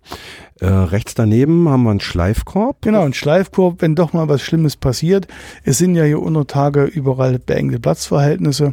Und äh, es ist auch so, dass äh, in den Jahren die Wege zwischen den Arbeitsorten der Bergleute bis hin zu den Schächten, also bis zu den Punkten, wo dann Hilfe kommt, viel größer wird. Und wenn man sich vorstellt, dass es eben auch passiert ist, dass beim Stolpern dem oder jemand gestolpert ist, hingefallen hat, ist sich das Bein gebrochen hat, äh, musste er dann irgendwie zum Schacht gebracht worden werden. Und ähm, in Strebhöhen, falls weiß ich, von einem Meter, in der steilen Lagerung oder in sehr verwinkelten Grubenbau und jemand dann zu transportieren, ist sehr, sehr schwierig. Und äh, dafür gibt's, gab es diese oder gibt es diese Schleifkörbe, wo die Bergleute dann fixiert werden können, das heißt festgebunden werden können, auch mal übers Liegende gezogen, auch mal hochkant gekippt werden können, um die äh, sicher und schnell dann äh, in Grubenbau beziehungsweise zum Schacht zu transportieren, wo er transportiert werden kann. Ja, äh, ist unser sogenannter Tucken. Ähm, das ist ein Grubenbau, die die, den die Bergleute hergestellt haben. Wir wissen nicht ganz genau, was gemacht wurde, vermuten aber, es war ein Lagerplatz oder vielleicht auch ein Pausenraum, den sie dann hier genutzt haben. Also nur noch mal eben zur Erklärung, weil ihr seht nicht, was ich gerade sehe. Wir haben hier von dem Stollen abgehend einen, ich schätze mal so acht Quadratmeter großen Bereich, der nach links ausgegraben ist. Der ist vorne durch eine Backsteinmauer abgetrennt. Und ja, wie der Uli gerade sagt, vermutlich, äh, also ich würde hier auch sagen, ein idealer Lagerort für Material äh, oder aber auch für die, für die Butterdose, damit man zwischendurch auch nochmal einen Happen essen kann, ohne auf den Schienen sitzen zu müssen. Genau. Tucken, woher kommt der, woher kommt der Begriff Tucken? Äh, ja, Tucken. Ich kenne also äh, den Begriff Tucken eigentlich aus dem Ruhrgebiet hier für Erweiterung, für einen kleinen Raum, für, für, eine, ja, für eine Erweiterung. Hm, Tucken habe So, ich noch nie Tucken. gehört. Ne? Ich kenne Tacken. Gib mir mal einen Tacken, also so, gib mir mal, einen, gib mir mal eine Mark oder einen Euro oder Ja. 50 Cent Stück oder so. Ähm, Also wenn wir zum Beispiel so kleine, kleine Nischen ausgesetzt haben, äh, auch im modernen Bergbau in den letzten Jahren, da haben wir gesagt, ja, so ein Tucken, also so ein Loch, äh, so eine Erweiterung, wo man irgendwas reintun kann. okay. Habe ich noch nie gehört, heißt aber nichts. So, jetzt gehen wir hier rechts rein, Oh, und hier stehen wir vor einem rechts Schild. rein oder eben nach Osten. Genau. Hier stehen wir vor einem Schild EHB-Betrieb. Genau. Einschienenhängebahn. Einschienenhängebahn. Einschienenhängebahn ähm, ist ein eher moderneres Transportgerät äh, unter Tage. Hier an dieser Doppel-T-Schiene, die wiederum am Ausbau festgemacht ist oder hier in dem Falle an Lastankern hängt, kann man schwere Sachen transportieren. Ja, da kommt oben so eine Rolle dran und Da kommt eine Rolle dran oder eine Schublaufkatze dran oder eine Katze, eine dieselgetriebene oder batteriebetriebene Katze. Das heißt, die Katze, das ist ein, ein Transportgerät, was an der Schiene hängt, so ähnlich wie in Wuppertal die Schwebebahn. Im Prinzip ist es das gleiche oder eine ähnliche Sache.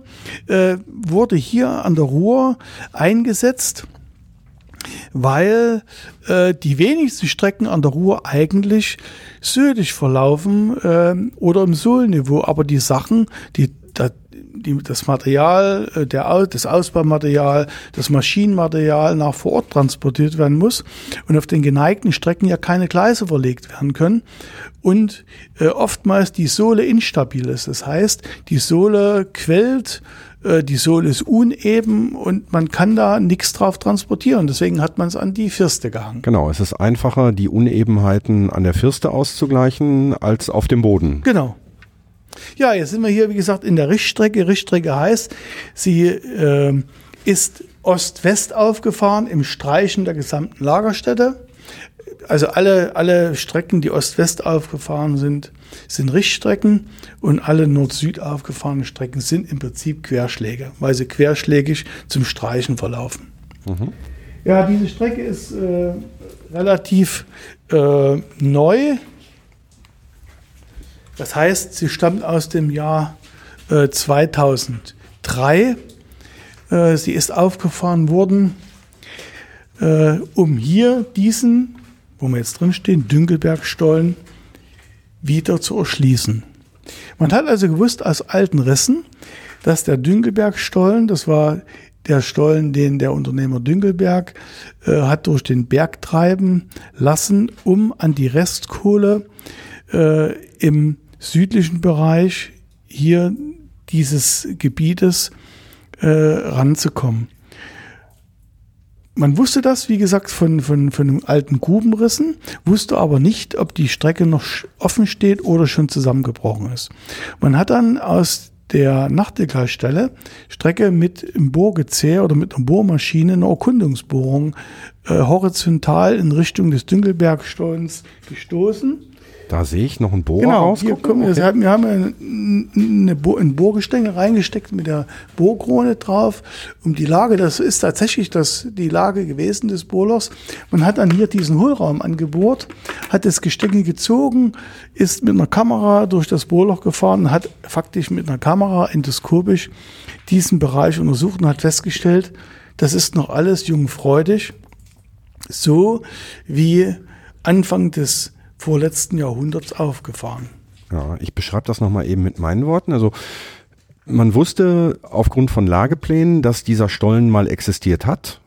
Und um den wieder zugänglich zu machen oder um zu gucken, ob man ihn wieder zugänglich machen kann, hat man dann an einer Stelle, ich schätze mal, das sind so sieben, acht Meter, einmal Ja. quer durch den Berg gebohrt und hat dann gemerkt, jetzt hört der Widerstand auf, ich habe keinen Ja, Gestein mehr, sondern ich bin in einem Hohlraum. Hohlraum. Genau. Ich bin im Hohlraum, Okay. hat das gesehen und hat dann hier diese Strecke angesetzt und hat die bergmännisch aufgefahren und hat dann hier den Durchschlag zum Dünkelbergstollen hergestellt. Der Dünkelbergstollen, hatte der auch zwei Ausgänge oder hatte der nur den einen? Äh, der Dünkelbergstollen hatte auch zwei Ausgänge. Ähm, der Dünkelbergstollen ist extra für den Abbau der Kohle aufgefahren worden. Es war also eine Zeit, in der äh, nach dem Ersten Weltkrieg ähm, Kohlenknappheit herrschte und der Unternehmer Wilhelm Dünkelberg hat die Rechte auf Kohleabbau der ehemaligen Zeche Nachtigall gekauft und damit das Recht erworben, die Restkohle abzubauen. Wenn man uns vorstellt, unter uns von der Tiefbauzeche äh, Vereint Nachtigall, ähm, der Bergbau ging um ab 1832 wurde also der erste Schacht gedäuft, äh, äh, Schacht Katharina. Und in den Folgejahren bis zur Zechenschließung 1892 wurde unter uns also Kohle abgebaut. Bis zu welcher Tiefe? Der, der Schacht äh, Herkules war 450 Meter tief, wurde halt bis zur zehnten Sohle getäuft, äh, hatte 19, 1876 seine Endtäufe erreicht und äh, es wurden also hier äh, drei Flöze abgebaut, Mausegatt, Kräftenscher und Flöz Geitling 1. Es wusste, man wusste also, es wurden im Bereich dieses Niveaus Restpegel stehen gelassen, also Restpfeiler an Kohle stehen gelassen. Die hat der Düngelberg natürlich gesehen, als er mit seinem Tagebau von Süden nach Norden vorrückte und hat ja im Liegen des Tagebaus das Flötsgeitling 1 gesehen, beziehungsweise weiter südlich war es natürlich etwas höher. Und mit fortschreitender Tagebaukante oder Steinbruchkante hat er das Flöz mit abgebaut und hat die Restpfeiler gesehen. Und dann hat er hier den Stollen durchtreiben lassen und hat von hier aus, also in den 20er Jahren, ähm, also 1920 bis 1925, 26, äh, hier Restkohleabbau betrieben. Sogar Hat noch, noch, noch einige Jahre später sogar auch noch. Hat diese Restkohle gereicht, um wirtschaftlich zum damaligen Zeitpunkt abbauen zu können? Oder war das einfach Das nur, heißt wir wirtschaftlich, es er, hat, rausholen? er hatte keine Kohle für, sein, für seine Ziegelei und hat dann hier, ich meine, insgesamt 7000 Tonnen Kohle gewonnen und hat die in seiner Ziegelei verbrannt. Hat also zwei bis drei Bergleute beschäftigt gehabt und hat hier im südlichen Teil Kohleabbau betrieben. Das können wir uns jetzt angucken, wo das war. Ja, Dann lass uns gehen. Ich folge Vorsicht dir. jetzt hier äh, mit dem Kopf in der E ERB. Ja. Ja, der Stahlträger der, der Einschienenhängebahn ist härter als mein Kopf, aber wir, Ja. tragen, ja, einen- wir tragen ja einen Helm, Uli. Alles gut. So, wir haben also jetzt hier keine Beleuchtung mehr. Äh, Wir haben für die Hauerschicht die Beleuchtung ausgemacht, aber ich bin ja bei dir. Genau. Für meine Kopflampe. Wir gehen jetzt hier ganz eng durch. Ja, ich Das muss nur mal eben den Haken, Moment, Ja. nicht, noch nicht weglaufen, den Haken, um die Kette wieder einzuhaken. Gut. So, das ist also hier äh, eine Sprengstoffkammer. Die hat dann später nach dem Abbau der Kohle, der Dünkelberg, seinen Sprengstoff für den, für den, für den Steinbruchbetrieb gelagert. So, und wir haben, so ist das vorgefunden worden mit der, mit der alten Sprengstoffkammer in der Mitte drin. Hast du hier zwei Klappen rechts und links, das waren die kleinen äh, Separats für äh, also separate Lagerung der, der Zünder. Ja, damit da, Zünder und Sprengstoff damit da nicht getrennt haben. zufällig irgendwas passiert. Ja, äh, der Düngelbergstollen war ursprünglich nicht ausgebaut, stand also hier im Schieferton in dem südlichen Bereich. Hier in dem Bereich siehst du, ist äh, die Struktur äh, relativ feinstückig. Der, der Tonschiefer ist, ist sehr gebräig und deswegen haben wir auch hier ähm, eine Sicherung eingebracht in Form von Ankern und von Maschendraht, dass also hier nicht laufend kleine Stücke nachfallen und äh, die Besucher hier gefährden. Die, die EAB, das hatte ich äh, vor uns nicht erwähnt, ist eingebaut worden, äh, damals ursprünglich 2008 im Rahmen der Aufwältigungsarbeiten. Das war ja eine Zeit, ähm, zu der ich hier zur Zeche Nachtigall gestoßen bin, als ich noch bei der Firma Thyssen Schachtbau gearbeitet habe. Ähm, das, der, der LWL hatte eine Ausschreibung gemacht, um den südlichen Teil des Dünkelbergstellens wieder aufzuwältigen. Ähm, und wir haben uns darum beworben, haben äh, das Konzept entwickelt und letztlich den Zuschlag für diese Arbeiten bekommen. Und im Rahmen der ganzen Planung hatten wir uns überlegt, wie können wir die Berge bei den Aufwältigungsarbeiten hier durch den Dünkelbergstollen transportieren ohne die Gesamtstruktur hier zu zerstören. Das heißt, im Museum war es schon wichtig, dass die Sprengstoffkammer nicht äh, kaputt gemacht wird. Du siehst ja hier selbst die Türen, die haben nur 60 Zentimeter Du musst Breite. ins Mikro sprechen. Die haben nur 60 Zentimeter Breite. Ähm, man kommt das so mit einem normalen Fördermittel nicht durch. Und es war also die Frage, wie können wir hier etliche Tonnen Gebirge durchbringen? Denn unterm Strich waren es dann 160 Kubikmeter. 160 Kubikmeter Berge haben wir hier an der ERB gefahren, transportiert und dann entsorgt. Die, äh, die Berge, die ihr rausgefahren habt, die sind dann im, nach der Stilllegung seinerzeit so im Laufe der Jahre immer weiter abgebröckelt und lagen dann hier in diesem Stollen, in dem wir jetzt stehen, oder? also der, der, der Abbau der Restkohle, ne, hat in den Jahren, das war, meine ich, zwischen 1911 und 1930 ungefähr, hat ein Restkohlenabbau stattgefunden. Kann sein, vereinzelt vielleicht noch später, also hier vorne auf den Karten waren überall in den 20 Jahren der, Rest, der Restkohlenabbau gewesen. Ähm, der hat letztlich dazu, dazu geführt, dass nach dem Restkohlenabbau ähm, Teile des Grubengebäudes zusammengebrochen sind. Natürlich auch durch die Sprengeinwirkung äh, des, des Steinbruchs, der nachher auf diesen, auf diesen Teil zugefahren ist. Äh, aber auch die Tatsache, dass das ähm, dann eben ein Restkohlenabbau war, wo also auch die letzten Festen weggenommen wurden und dann irgendwann der offene Teil verbrochen ist. Und deshalb war der südliche Ausgang vollkommen verbrochen an der Steinbruchwand. Es stak wohl noch ähm, eine Bohrstange in dem Gebirge drin, dass man ungefähr denken konnte, da könnte der Ausgang sein von den Wetterüberhauen. Aber von der Seite, wenn man hier durch den Stollen durchgegangen ist oder nachdem da wieder begehbar war, hat man also gesehen, dass im Süden die Strecke vollkommen verbrochen war. Ähm, das war natürlich für die Bewetterung nicht besonders schön, obwohl Wetter durchzogen, aber relativ wenige Wetter durchzogen. Und es war ein Grubenbau, wo also kein Fluchtweg da war, kein zweiter. Also man konnte rein, wieder zurück raus. Und das Museum war schon daran interessiert, dass man einen zweiten Ausgang geschaffen hat, um dann auch eben einen Rundweg zu laufen, mehr Besucher durchzuführen, mehr Sicherheit da war und äh, man auch mehr Möglichkeiten insgesamt im Museum hatte. Und deswegen war der Plan, diesen verbrochenen Teil des Dünkelbergstollens aufzuwältigen. Hm. Das heißt, wenn wir jetzt hier gleich weitergehen, kommen wir irgendwann auch wieder an, am Ende dieses Genau. Stollens wieder nach Kommen wir Übertage. im Süden wieder nach Übertage. Ja, dann lass Ja. uns mal in den Süden gehen. Ich merke gerade, die Wetter ziehen im Moment von Nord nach Süd, ne? Genau wie in dem, in dem anderen Stollen auch. Also ich habe gerade einen Luftzug im genau. Rücken gehabt. Genau, genau. Genau. Ähm, du hast vorhin gesagt, in der, in der Kopfstrecke, also vor Ort, da gibt's ähm, quasi eine Zwangsbewetterung, dadurch, dass Luft abgesaugt wird. Das heißt, ihr erzeugt da drin einen Unterdruck und damit strömen die frischen Wetter automatisch nach. Wir saugen die, äh, die Sonderbewetterung funktioniert so, dass ich aus einem durchgehend bewetterten Grubenbau mir über einen Lüfter saugend die Wetter ansauge, bis nach Vorortblase durch eine sogenannte Luttentour. Das heißt, es ist ein, ri- ein ringförmiger Schlauch. Äh, Gibt es Untertage von unterschiedlichen Durchmessern. Die hier hatte 400 Millimeter, also 40 Zentimeter. Ich habe die Lutte gar nicht gesehen. Die war links im Stoß, hinter den Stempeln. Ah, hinter lag, den Stempeln. lag Okay. die Lutte, ne? Jetzt habe ich irgendwo Und- angepackt, habe fettige Finger. Ist egal. So, und äh, da wird die, die Luft, die, die Wetter bis nach vor Ort geblasen, die kehren sich dann äh, durch den Überdruck an der Ortsbrust um und gehen diffus zum Streckenausgang zurück. Aber da gibt's, da gibt's glaube ich zwei Techniken. Ne? Du kannst einmal blasen und einmal Äh, es, saugen. wird Ne? eigentlich, es gibt grundsätzlich kann man blasen oder saugen, blasende Bewetterung oder saugende Bewetterung. Äh, heutzutage wird äh, eigentlich immer gesaugt.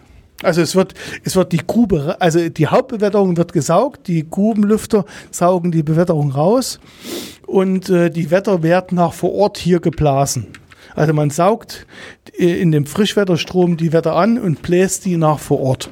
Ja, ähm, die, die Grubenlüfter sind am, am wetterabführenden Schacht, damit, wenn, damit ein Unterdruck in der Grube ist, damit, Genau. wenn der Lüfter ausfällt, immer noch ein bisschen Unterdruck da ist und man zumindest noch für 20 Minuten, eine halbe Stunde Naja, noch frische man, Wetter das hat. kann ne? man sicherlich, wenn die Grubenlüfter ausfallen, äh, wird nicht jeder sofort ersticken. Ne?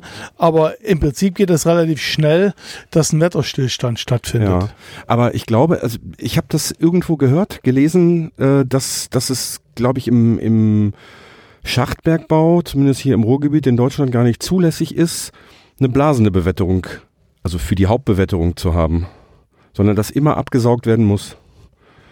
Damit eben halt ein ich- Unterdruck. Das, das kann ich. Also der Unterdruck hat, ähm, ja, äh, das kann ich ja gar nicht mal sagen, ob das verboten ist, Blasen zu bewettern. Effektiver ist es auf jeden Fall, hier Saugen zu bewettern, die, Ja. die Hauptgrubenlüfter. Ähm, hat natürlich auch den Nebeneffekt, dass durch den Unterdruck in der Grube auch das CA4 austritt. Ja. Ich habe ich habe in der hoffentlich in der nächsten Woche den äh, den Gesprächsgast da, äh, der jetzt, den ich jetzt aufgrund der der Grippewelle nicht greifen konnte. Es ist nämlich ein, ein äh, Wetterfachmann, äh, der hat mir schon einiges an Informationen zukommen lassen und ich glaube, darin habe ich es gelesen, aber da werde ich dann nochmal nachhaken. Mhm. Ähm, wir stehen jetzt hier vor der Einschienenhängebahn. Genau. Also wir nicht nur vor jetzt hier der, vor der vor der Katze, vor der Schublaufkatze und vor dem Hubbalken. So, mit dem Hubbalken kann ich äh, Gewichte aufnehmen und transportieren, also aufnehmen und ähm, ja, an der Position dann halten.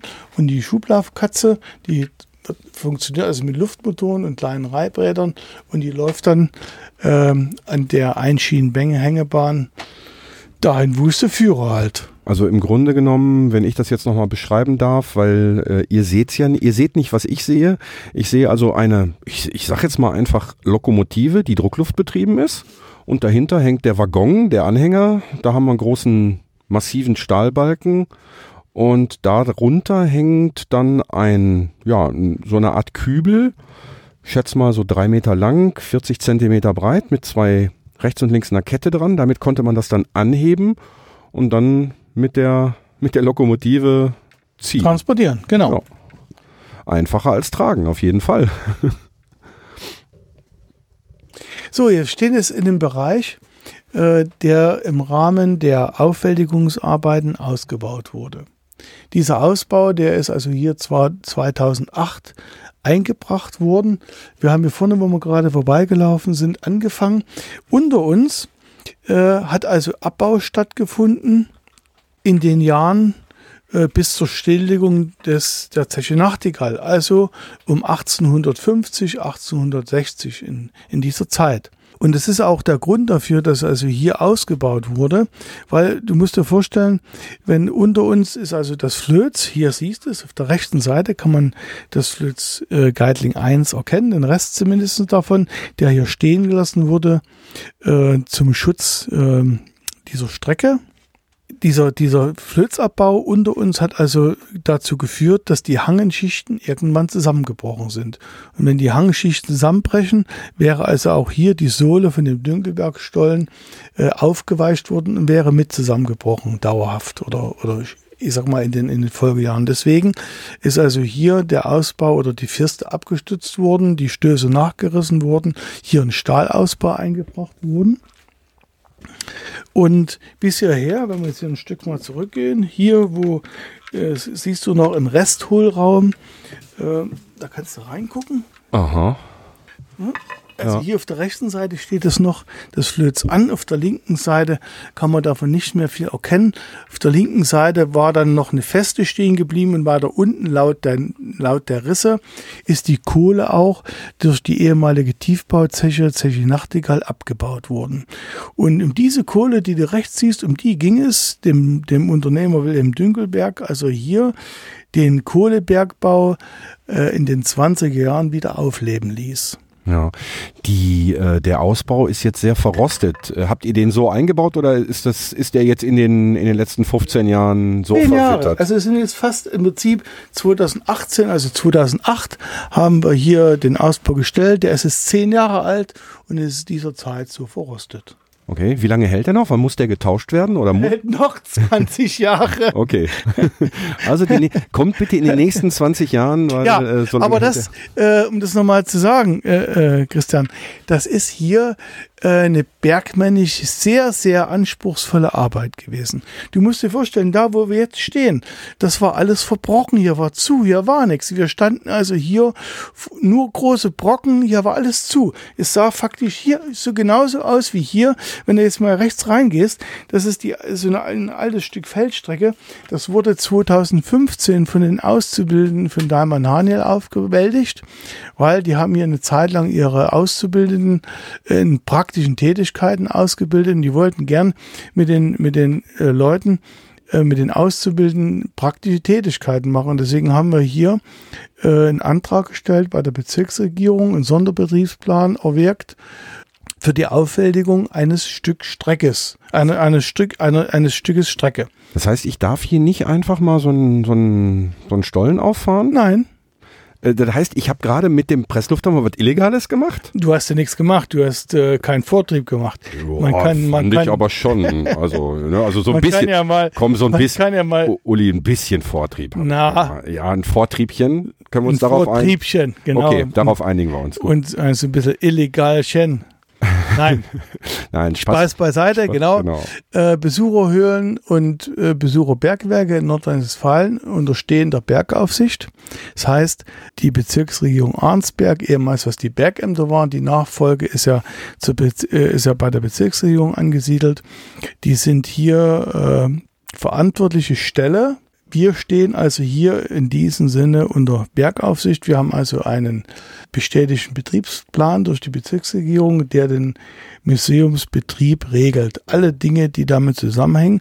Wir dürfen also, müssen also unsere Grubenbaue äh, in gewissen Abständen untersuchen, befahren, äh, begutachten, müssen den Ausbau funktionsfähig halten, dürfen nur eine begrenzte Anzahl Besucher hier durchführen.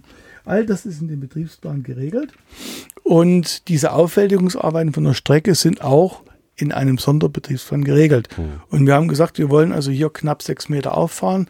Ähm, und das haben wir auch getan, um auch den Besuchern mal zu demonstrieren, wie sieht's denn so aus in dem Ortsvertrieb. Wir, du hast das vorhin gesehen, äh, als der Bohrhammer lief, der Abhammer lief. Das war ähnlich. Hier haben wir es noch etwas authentischer. Du hast also hier den Ausbau, du hast Vorfangschienen. Man kann hier also deutlich zeigen, äh, wie, wie ist der Bergmann vorgegangen. Wenn er plötzlich, also wenn er vor dem Bruch steht, so sah das aus, als wir 2008 hier angefangen haben. Also die Strecke eigentlich zu. Und unsere Aufgabe war es, also das rauszuräumen, was du jetzt siehst. Wir stehen also jetzt hier vor, faktisch vor, nur vor Stein. Es ist nicht, nichts von der Strecken, von der alten Strecke zu sehen.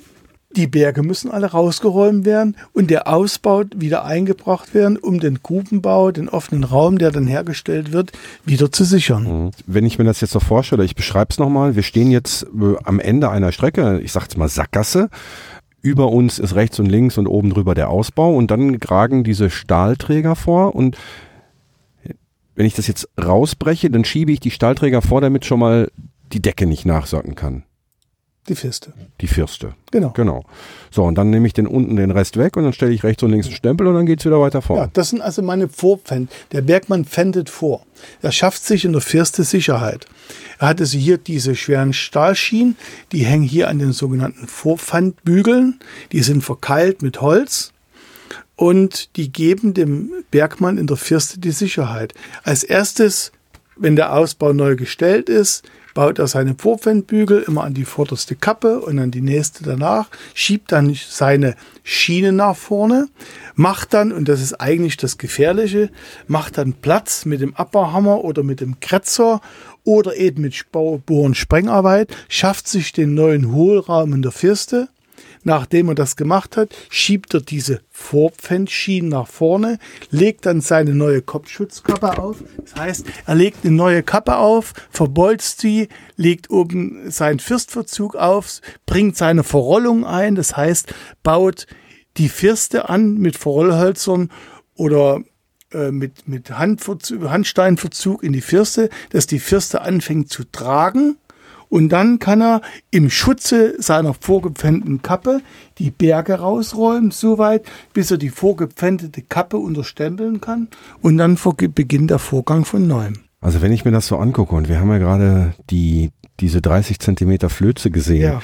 Es ist ja ein vielfaches Verhältnis, also im Verhältnis Berge zu Kohle. Äh, Gibt es da ungefähr hier im, in diesem Bergwerk, hast du da ungefähr einen Richtwert? Äh, für, für eine Tonne Kohle musste ich zehn Tonnen Steine rausholen? Oder? Also hier in dem Bergwerk habe ich das jetzt nicht. Ne? Grundsätzlich ist es ja eigentlich vertane, also ist ja, ist ja sehr mühevoll, den Stein rauszuholen.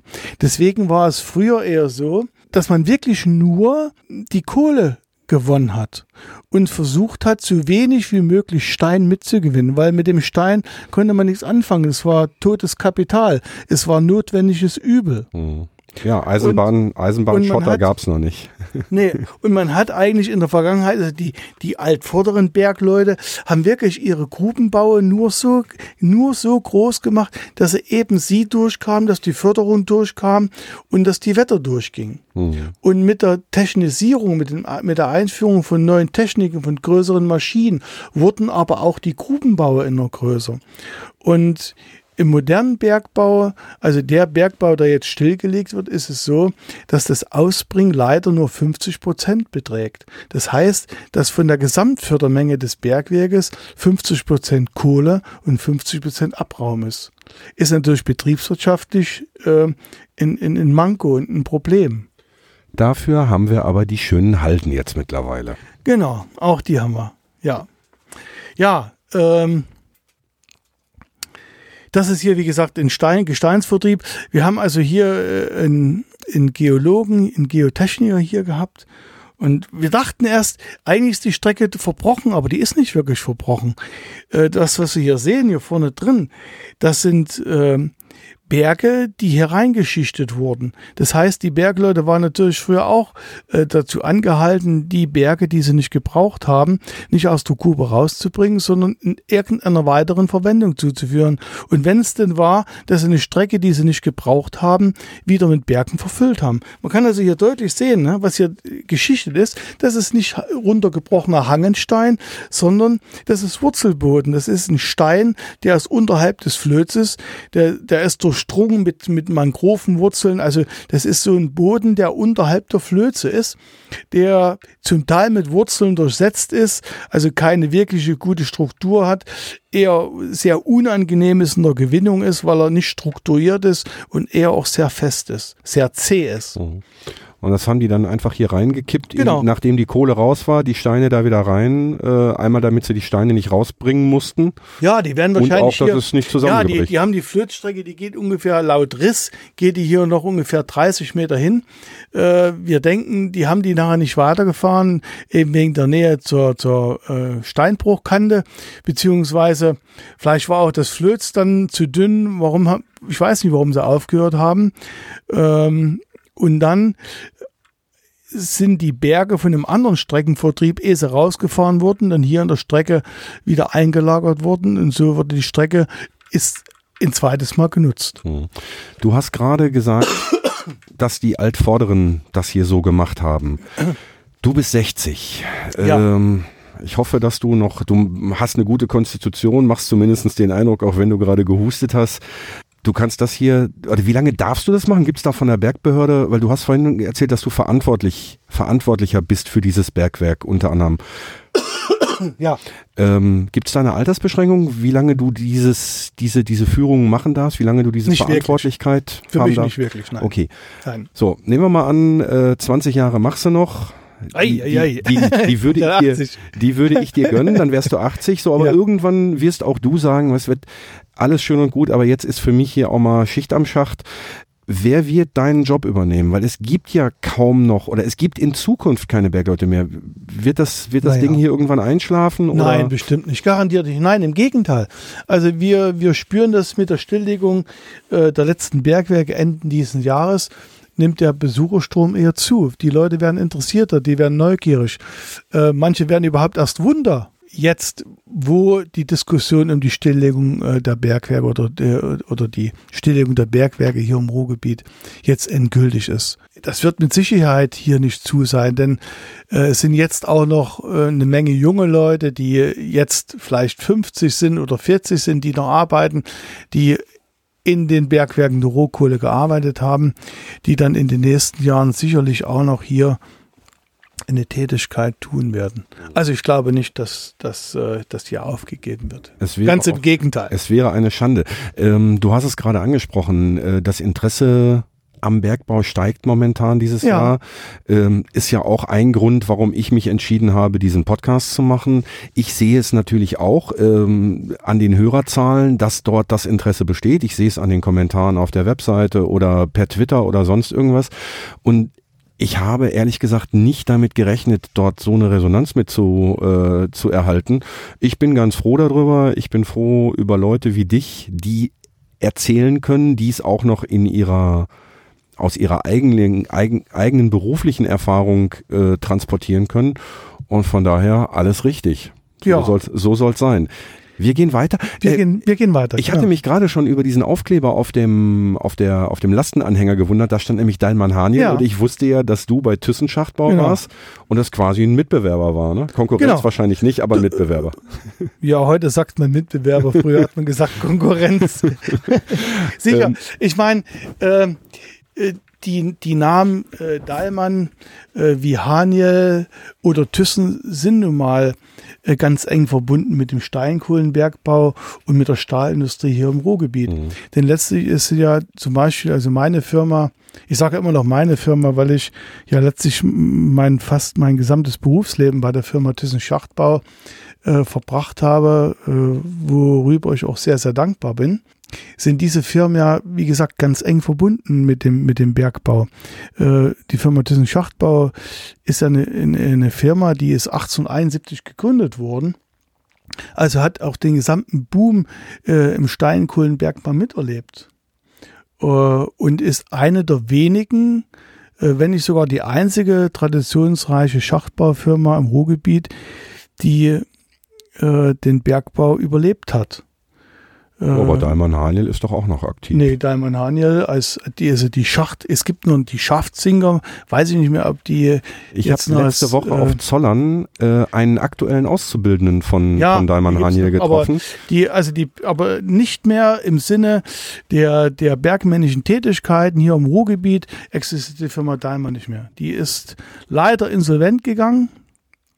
Muss ich sagen, leider, weil sicherlich eine ganze Menge ähm, Menschen damit dranhängen, die diese Insolvenz miterleben mussten. Das war also eine sehr traurige Angelegenheit.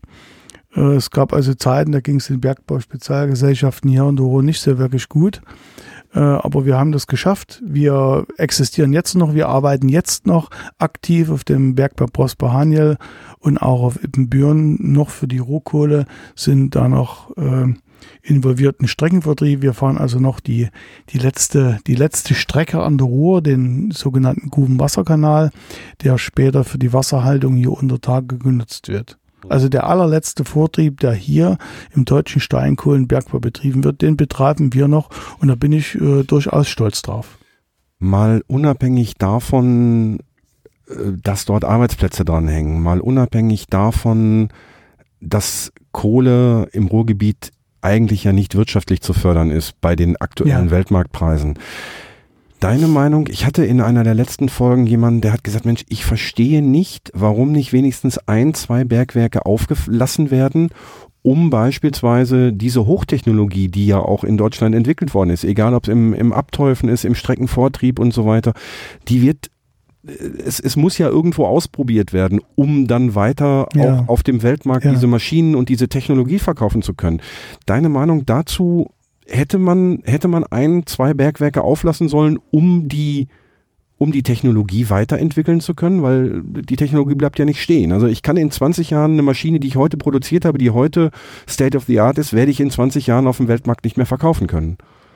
Theoretisch gesehen ähm, wäre es vielleicht möglich gewesen, aber man hätte sowas nicht finanzieren können. Also nicht in nicht irgendwo als Inselbergwerk hier wie zum Beispiel Prosper Haniel.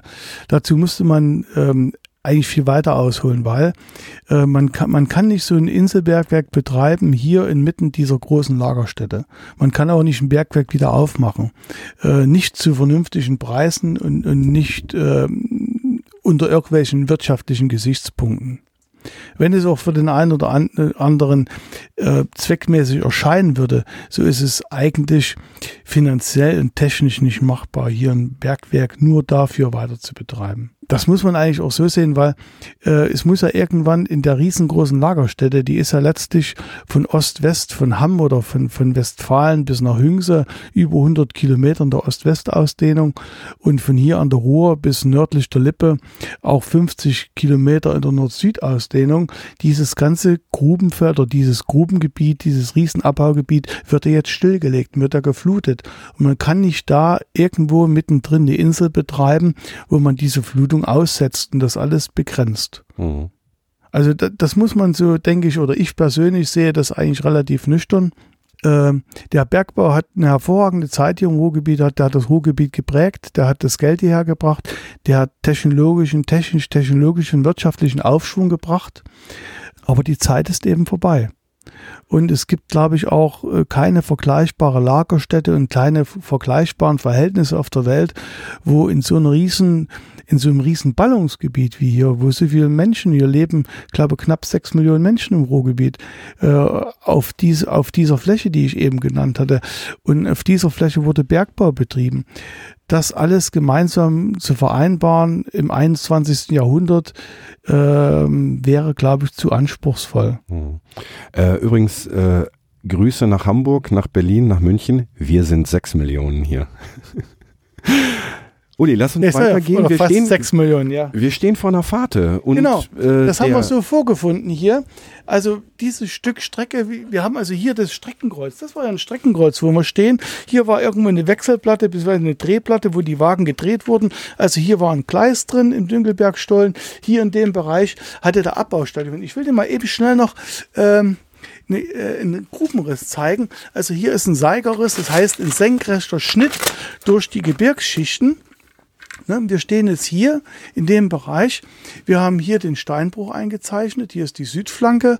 Hier ist das Flitz-Geitling 3, was wir vorhin äh, im Steinbruch oben gesehen haben mit 30 Zentimeter. Hier ist äh, Geitling äh, 1. Hier siehst du 1844 bis hier abgebaut worden. Ne? Hier ist, äh, steht die, an, die Kohle noch. Hier unten wurden Bohrungen niedergebracht. Hier steht also das Wasser. Hier ist im Prinzip die Grundwasserfront von der Ruhr schon. Ne? Und äh, hier ist der Bereich, den, den wir gerade gesehen haben, der, offen war. Und hier, das alles war verbrochen. Und das ist äh, das Wetterüberhauen, was auch verbrochen war. Und hier war der Ausgang, den man von außen so vage sehen konnte. Ne? Und diesen gesamten Teil haben wir also aufgewältigt. Bleibst du mal einmal mit deiner Ja. Nee, nee, nimm mal die Lampe doch weg. Das ist, glaube ich, so ein. Oder genau, so. So, ist, ne? so ist gut. So, und daneben Genau. ist noch Und hier siehst du noch in Grundriss, ne? hier ist, äh, sind die Abbaufelder eingezeichnet, äh, auf denen der Abbau stattgefunden hat. Ne? Das ist hier der Dünkelbergstollen. Wir sind von hier gelaufen gekommen. Hier ist also die EAB eingebaut. Hier siehst du den alten Resthohlraum. Ja. Hier ist äh, Das ist in der Kohle- Bereich, wo wir jetzt gerade Genau, stehen. der Kohle. Wir stehen jetzt hier drin. Wir stehen hier. Ja, okay. Ne? Wir stehen hier in diesem Stück Strecke drin, das haben wir hier aufgewältigt. Ja. Und hier, das ist Streckenkreuz gewesen und das ist die Kante, wo du sagst, die Pfade steht hier, in dem teilweise verbrochene Tagesüberhauen. Und hier siehst du die alten Abbauflächen, das sind die, die Rest, also die, die Reststrecken oder die, die Strecken, die damals für die Bewetterung und Fahrung gebraucht wurden. Und das ist hier 1921 und 26 abgebaut worden, als hier der Unternehmer Dünkelberg die Restkohle für seine Ziegelei abgebaut hat. Uli, ich habe in der letzten Folge verzweifelt versucht, den Hörerinnen und Hörern ein Bild zu malen. Ja. Ich zeige dir das jetzt, was ich erklären will, Ja. anhand dieser Zeichnung. Und du versuchst bitte und dann hoffentlich ein, ein für alle Male Ja. diese, diese, dieses Bild den Hörerinnen und Hörern zu transportieren. Ich habe also gesagt, stellt euch eine Torte vor. Diese Torte hat einen Boden und hat einen Deckel und in der Mitte liegt Sahne. Und jetzt fange ich an, kratz diese Sahne raus, von rechts nach links oder von links nach rechts in dem Fall. Und dann senkt sich der obere Deckel auf den unteren Deckel der Torte. Die Sahne Ja. ist raus, die Sahne ist meine Kohle. Ja. Und das, was darunter bricht, ist der alte Mann. Jetzt bitte, bitte, bitte versuch du das mal so zu erklären.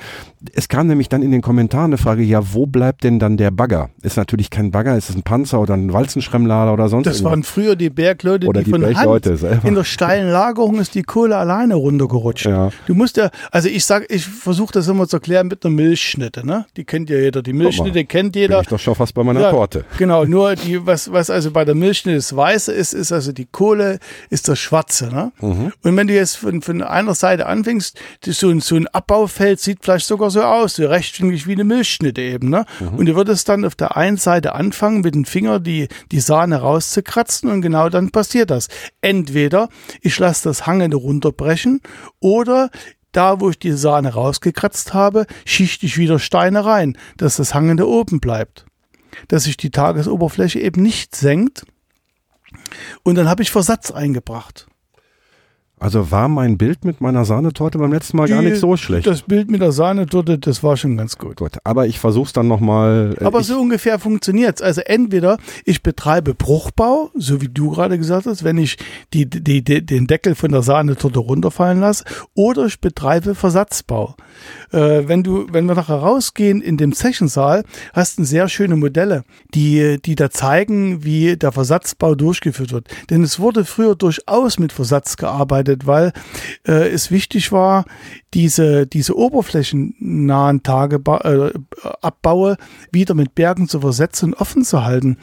Äh, das hat auch wieder mehrere Ursachen gehabt. A, weil man damit die, die Grubenbauer ähm, daneben schützen wollte und weil man auch diesen flächenhaften Abbau konnte man nicht betreiben äh, wegen der Bewetterung. Man musste die Wetter an die Abbaufront irgendwo lenken und dazu musste man den Teil äh, des Berges, der abgebaut wurde, wieder versetzen. Also ein Bruchbau ist auch in den tagesnahen Bereichen auch eine relativ äh, problematische Geschichte unter den Bedingungen, wie sie früher waren. Heutzutage wurde ja nur, wird fast nur noch Bruchbau betrieben unter Tage, also in den, in den modernen Bergwerken, weil der Versatzbau eher eine teure Angelegenheit ist und die großen äh, Abbaumengen so gar nicht zu versetzen sind.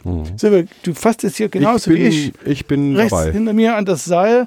Jetzt gehen wir die Fahrt hoch. Vorsicht mit dem Kopf, jetzt wird es ganz niedrig. Ja, du darfst nur jetzt noch nicht vorlaufen, weil sonst Ja, sonst habe ich das Ka- Mikrokabel. habe ich das Mikro in der Hand. So, ich bin oben. So, Vorsicht mit dem Kopf. Ja, ich bin oben, Uli. Ich habe den So, Kopf. wir unten. sind jetzt hier in dem Wetter überhauen. Wir laufen jetzt faktisch mit 20 Gohen bergauf. Äh, Das heißt 20 Grad bergauf im Einfallen oder im Ansteigen der Kohle. Hier rechts, wenn du runter guckst, siehst du also noch die Reste von dem Flöz Geitling 3. Äh, äh, Geitling 1, Verzeihung, Geitling 1. 20 Gon entspricht, äh, äh, entspricht exakt 20 Grad? Oder Nein, Ist Gon, die- Gon ist, ist, hat eine 100er Teilung, glaube ich, ne? Ähm, Gohn, Gohn ist äh, eine 400er Teilung im Vollkreis. Das heißt, also ein, ein Vollkreis hat 400 Gohn oder 360 Grad. Man rechnet, die Umrechnung ist 1,1. Also Grad mal 1,1 kommst du zu. So, jetzt haben wir Das heißt, 100 Gon wären, wären senkrecht. 100 Gohn sind äh, ist der rechte Winkel.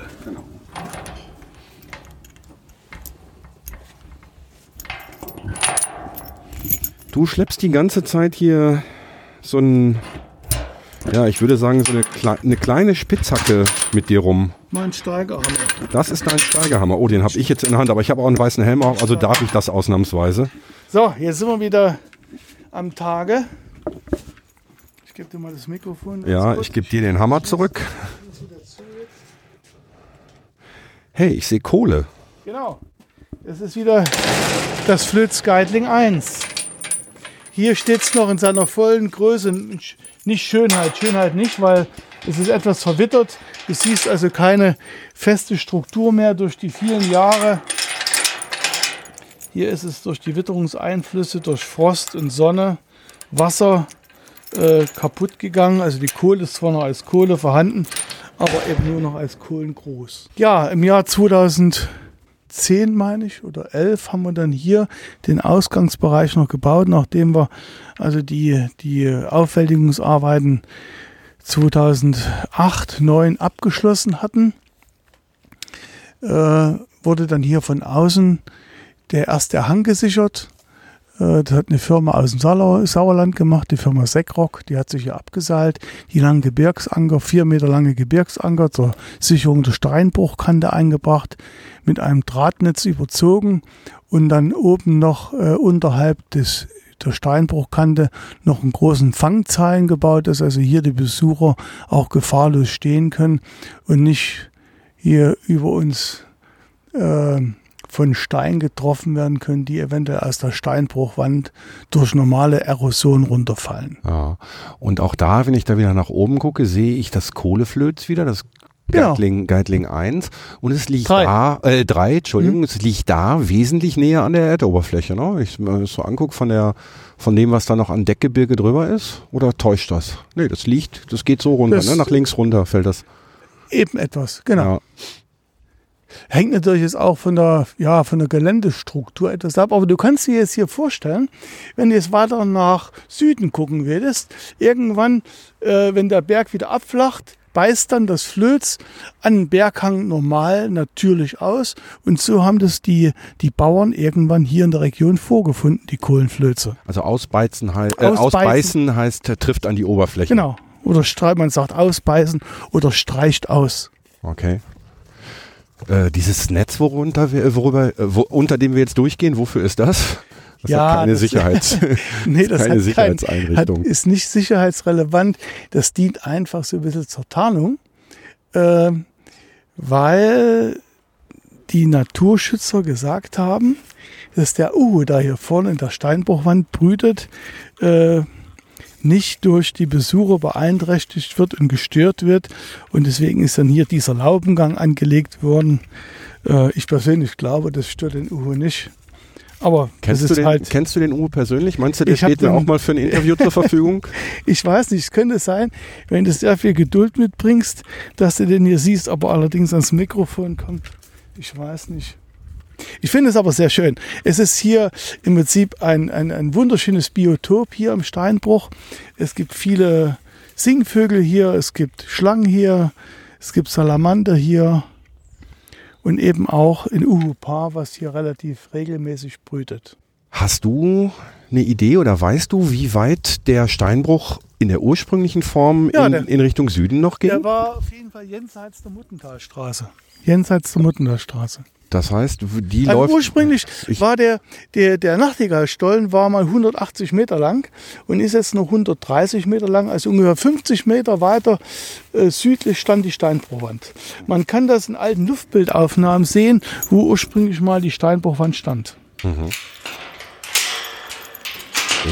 Äh, wie, wie kann man das sehen? Also Luftbildaufnahmen Von aus der- Flugzeuge voraus und Äh, Flugzeuge. nee, aus der, aus der Zeit, äh, aus der Zeit von vor circa ja, 100 Jahren. Ne?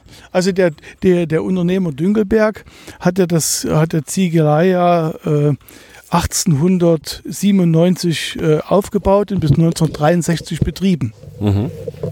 Also in den 60 Jahren Bis 63. bis 63 ist die Ziegelei dann stillgelegt worden.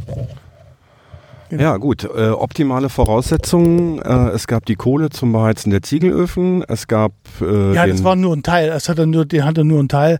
Äh, Das war im Prinzip eine Notmaßnahme, weil es äh, zu Zeiten der Weltwirtschaftskrise, also oder nach dem Ersten Weltkrieg kaum Kohle gab, hat er das als Notnagel betrachtet. Ne? Das war so, äh, da hat er aus der äh, Not eine Tugend gemacht, hat er die Kohle abgebaut und hat die Kohle selbst verbrannt. Ansonsten hat er natürlich Kohle zugekauft. Ich hatte ein, ein Gespräch mit dem Dr. Wrede vom, vom Geopark. Hm? Den wirst du sicherlich auch kennen, Mhm. weil der ja auch häufiger wohl hier ist und ihr ja auch Mhm. Geopark-Stützpunkt seid. Ähm, und der hat erzählt, dass äh, es in erster Linie ihm um die um den Ton ging, um seine Ziegel Ja. zu brennen, dass er dann die Kohle, die Restkohle äh, zum, zum Beheizen seiner, seiner Ziegeleiöfen genutzt Ja. hat und dann eben halt noch den Sandstein, also im Grunde genommen drei Bodenschätze an einer Stelle. Hat man, glaube ich, auch nicht so ganz häufig, ne? Ja. Weiß ich nicht. Also bin ich jetzt so. Ja, es ist halt so. Ist halt so. Ist genau. halt so. So, wir stehen jetzt wieder an Genau, dem Tor, wo wir vorhin wir- schon mal waren, an dem schon mal. Hochzeitswagen. Genau, machen wir vorhin schon mal. So, jetzt gehe ich wieder rein. Ja, hat also der, der, den Sandstein findet man ja überall hier im Häuserbau, ne, zu den Fundamenten. Auch die, die Ziegeleigebäude sind zum Teil aus dem Sandstein gebaut worden. Dein Steigerhammer. Ja, den hat, Hat mir. der, Funkt, hat der, hat der eine, eine Funktion gehabt oder hat der eine Funktion oder ist das in erster Linie ein, ein Zier, ein Ziergegenstand? Weil ich kenne die in, in diversen Zierausfertigungen. Genau, und gibt es, gibt es, aber der hat durchaus eine praktische Funktion. Lass mich mal eben kurz auf die Uhr gucken, wie spät es schon ist. Halb fünf. Den hat der Schmied hier äh, im Museum geschmiedet. Dem habe ich, dem, dem Milenko, der ist leider schon gestorben, der hat, die Schmied, der hat vorne die Schmiede betrieben, war ein, ein sehr authentischer Mensch. äh, der sein Handwerk mit sehr viel Liebe und Sachverstand betrieben hat und auch konnte. Dem habe ich also guten Stahl besorgt, in Muster äh, von dem Steigerhammer aus dem Erzgebirge, von dem, Ge äh, praktisch von dem Geologenhammer. Und er hat dann äh, zehn Exemplare geschmiedet. Und das ist also eines davon, die anderen habe ich alle verschenkt. Ähm, ja, und der begleitet mich schon die ganze Zeit. Ich hatte jetzt gehofft, du hättest, du würdest sagen, einen habe ich, acht habe ich verschenkt und einen kriegst du gleich. Aber naja, gut, es war ein Versuch. Du wert. bist leider zu spät. ja, jetzt haben wir zweimal den Rundgang gemacht. Also ich beschwere mich nicht, alles gut. Und ich denke, die Hörerinnen und Hörer, die haben bei der letzten Folge, die musste ich grippebedingt ein bisschen kürzer fassen. Da gab es schon die ersten Kommentare, oh, ruhig länger, warum jetzt so kurz? Äh, also Leute, wenn ihr überhaupt noch dabei seid, heute gibt's eine lange Folge. Und wir sind noch nicht am Ende des Tunnels. Nein, wir hatten ja eigentlich äh, vorhin, als wir in der Also wir laufen jetzt relativ, ich muss dich eben unterbrechen, wir laufen jetzt relativ schnell und laufen jetzt gerade an dem Fäkalienkübel vorbei, nur damit ihr das vielleicht mal so ein bisschen einordnen ja, könnt. Jetzt, Hier ist wieder ein bisschen niedriger, jetzt wird's wieder ein bisschen höher. ja, wir gehen jetzt vor nochmal in die Geitlingstrecke, weil wir vorhin, als die äh, Mitarbeiter vom WDR da waren, äh, eigentlich einige Sachen vorne nicht erklären konnten. Ich würde gerne nochmal äh, den Bereich erklären, äh, den wir als Abbau bezeichnen, wo Ja. man nochmal demonstrieren kann, in welcher Art und Weise die Kohle gewonnen wurde damals in den kleinen Zechen. Du, wenn ich alles so viel hätte wie Zeit, äh, von daher, Das ist ich, schön. ne, wir sehen Und ich ja, nehme die Zeit, ich, mir macht es auch Spaß, mit dir hier gemeinsam äh, durch die Grube zu laufen. genau, und wir sehen ja auch nicht, wenn draußen dunkel ist, weil wir sind ja sowieso unter Tage Richtig. und von daher machen wir das. Da vorne, wir laufen jetzt auch wieder auf so einen, ja, diesmal keine Kreuzung, sondern einen Dreisprung zu und da liegt so eine Platte, von der du gerade Genau, gesprochen das hast. ist so ne? eine Kreuzplatte oder eine Drehplatte, wo man die Wagen dreht. Das ist also eine ganz einfache Sache, eine Stahlplatte. Dann ist hier so ein Kreis auf, ausgearbeitet. Man schiebt die Wagen faktisch bis direkt hier auf die Platte drauf. Dann kann man sie mit Muskelkraft drehen in die neue Richtung und schiebt sie in die neue Richtung weg. Damit man keine großen Kurven bauen musste, Genau, keine, großen, Weichen. genau, keine großen Kurven, keine Weichen. So, jetzt gehen wir nochmal hier rein. Siehst du, hö- hörst du jetzt? Achso, ich zeig dir mal noch hier den Ansaug, den Ansaug. Ah, genau, von der Lutte. Hier, hier ist die Lutte. Ah, okay. Ja, hier kannst du spüren, hier saugt also die Lutte frische Wetter an, kannst du spüren mit der Hand. Merkst du das? Ja. So, ne? Und hier siehst du auch nochmal schön das Flöz hier oben. Ne? Das Flöz Geitling 3. Ja. Siehst du? Das ist das, was, was im Süden Was praktisch man- zutage tritt. Oder nicht zutage, sondern was wir Ja, da doch, gesehen doch, haben. Ne? Doch, was zutage tritt, was, oben, was man oben im Steinbruch sieht, 20 genau. Meter über uns. Ja. Das können wir hier anfassen. Wow. Ja. So, äh, jetzt gehen wir hier in die Flötstrecke, also Geitlingstrecke, Flötstrecke, weil man eben hier das Flöz rechts und links sieht, anstehen hat. Ne? Diese Strecke, die war also bis 2003 abgemauert. Hier war eine Mauer, ein kleines Guckloch. Hier stand kein Ausbau drin.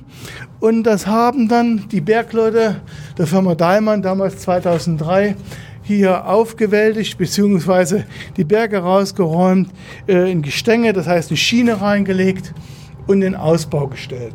Ja, jetzt hier siehst du das. Hier kannst du die Kohle anfassen.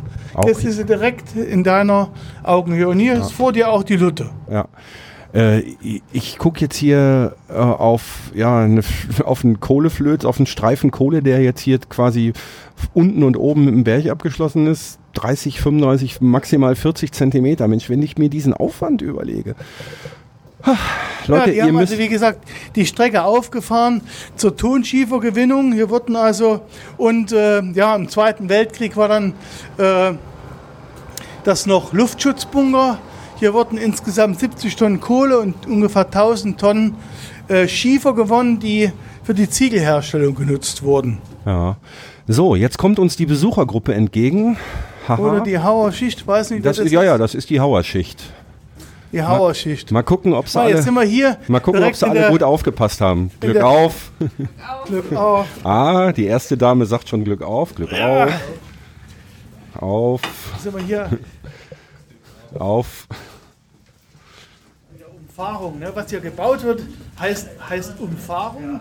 Äh, sowas wird angelegt, wenn meinetwegen ein Streckenverbruch war und man den Spruch umfährt, wird also ausgelenkt und so eine, wie eine Strecke parallel zu der Strecke aufgefahren. Und passt jetzt ganz gut, dass wir der Besuchergruppe hier begegnen. Glück auf.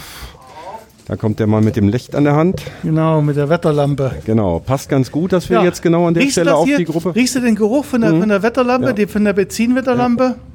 Ja. Gerüche ist so eine Sache. Wir haben jetzt hier äh, sehr saubere Luft. Ne? Es ist ja glasklar, du hast keinen Staub. Wenn du dich jetzt mal, ich sag mal, 50 Jahre oder 60 Jahre zurückversetzen würdest, dann wäre das bei weitem nicht so. Da gäbe es vielleicht hier auf den kleinen Zechen nicht mal Lüfter. Da gäbe es nur Kohlendreck, Wärme und Gestank. Ja. Und eine Beleuchtung, die nur vielleicht ein Zehntel von dem, was wir jetzt hier haben, ausmachen würde. Ja.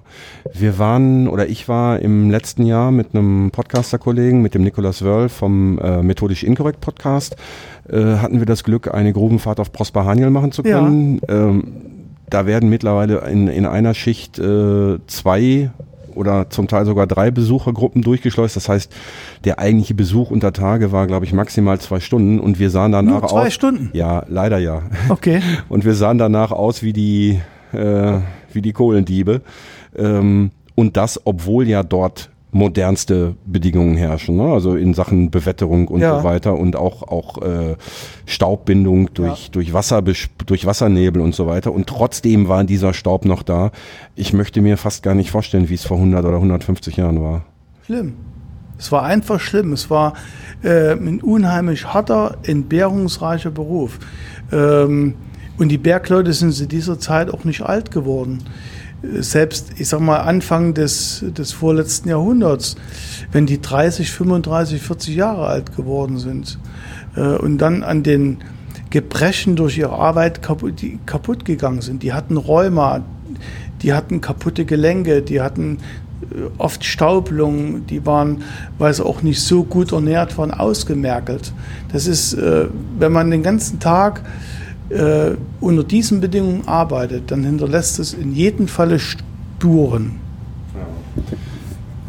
Du hast vorhin, kann ich mich erinnern, als der WDR noch dabei war, erzählt, ähm, dass eigentlich erst mit der Einführung der modernen Rennmaschinen, also mit dem Bohrhammer, mit dem Presslufthammer, oder dass da die Staubbelastung eigentlich nochmal hochgegangen Ja. ist im Vergleich Ja. zu dem händischen Abbau Ja, ja, mit, klar, mit, der, weil, mit das, der Hacke. weil das eine ganz andere Art und Weise ist. Ne? Also es war ja früher das Problem, lass uns mal, wir gehen mal langsam weiter, Ja, gerne. damit man abhauen kann. Ähm, es war ja früher so, dass äh, man äh, vor allen Dingen stückische Kohle gebraucht hat und deswegen auch die stückische Kohle abgebaut hat. Und du kannst es dir vorstellen, ist eine ganz andere Art und Weise, ob ich es mit einer Hacke oder mit einem Schlägel und Eisen die Kohle löse oder mit dem Abbauhammer, der mit einer ganz anderen Schlagfrequenz äh, Kohlestücke löst. Gleich, gleichlaufend mit dem Problem Pressluft, die, die in die Grube kam, äh, mehr Staub aufgewirbelt wurde, viel mehr kleinstückige Kohle gewonnen wurde. Auch mit der Sprengarbeit viel mehr kleinstückige Kohle entsteht und viel mehr Staub entsteht. Und äh, auch mit der Tatsache, dass viel mehr Stein und Berge gelöst wurden als früher, wurde, kam das Problem des Staubes und dann auch irgendwo des Gesteinsstaubes. Denn der Kohlenstaub an sich ist ja ungefährlich. Der ist zwar schmutzig und nicht schön, für den einen oder anderen zumindest, ne? Aber äh, er ist zumindest nicht toxisch oder so gefährlich wie Gesteinsstaub, der letztlich nachher die Silikose auslöst, Silikose auslöst. Weil der Steinstaub auch, äh, auch feiner ist, glaube ich, als der Ja, weil er toxisch, vor allen Dingen, weil er giftig wirkt und weil diese kleinen, vor allem die Sil Silikatkristalle, also die SO2 oder SI, Silikatkristalle, in der Lunge verkapseln, die Lungenbläschen kaputt machen und letztlich nachher das, das Lungenvolumen verkleinern und der, und der Bergmann äh, nachher keine Luft mehr holen kann. Nimmst du dein Licht noch mal einmal weg, dann kann ich hier mal versuchen, ein Foto zu machen. Wir gucken jetzt hier in, ja, im Grunde genommen in, das, in den Abbau rein, ne? Genau, wir gucken jetzt in den Abbau rein. So, so oder ähnlich sah der Abbau in der halbsteilen Lagerung aus.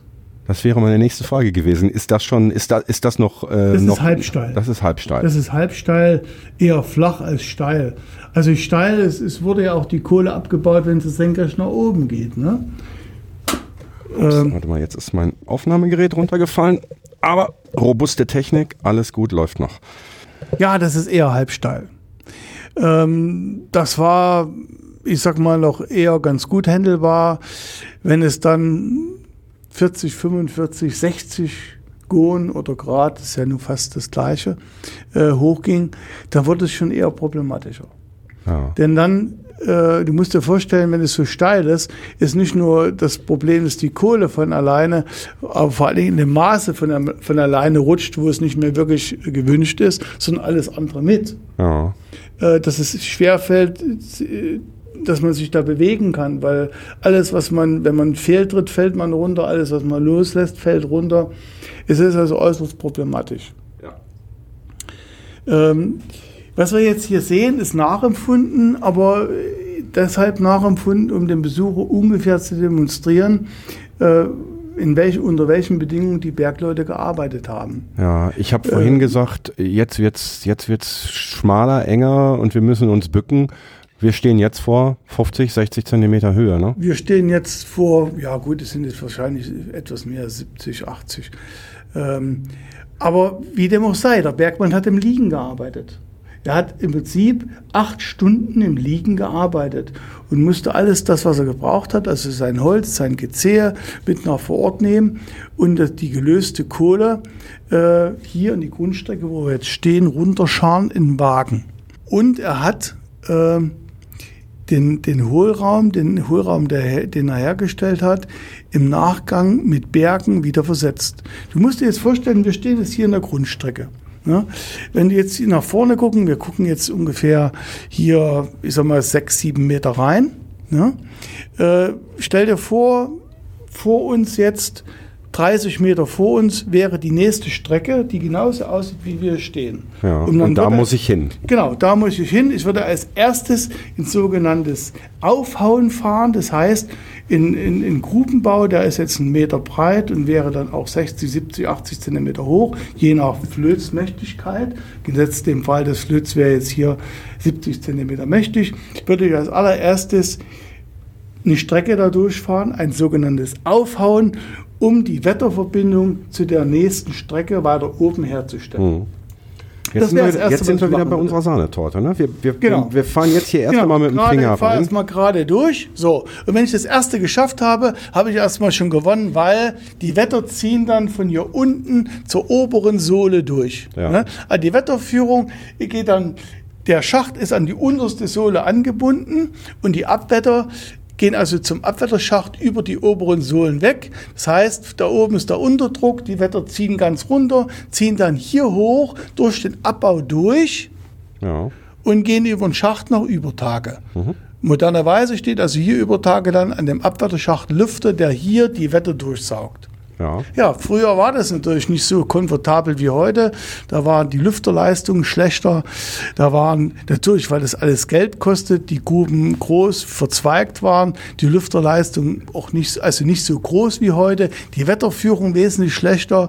Die Abdämmung des alten Mannes viel schlechter so dass auch Schleichwetter durch den alten Mann gezogen sind und die Wetter eigentlich gar nicht da hingekommen sind, äh, wo es hin sollten. Und wenn man sich alte Filme anschaut, ich habe gerade zu Hause die Staffel Rote Erde, ich weiß nicht, ob du das mal gesehen Ja, hast. Ne?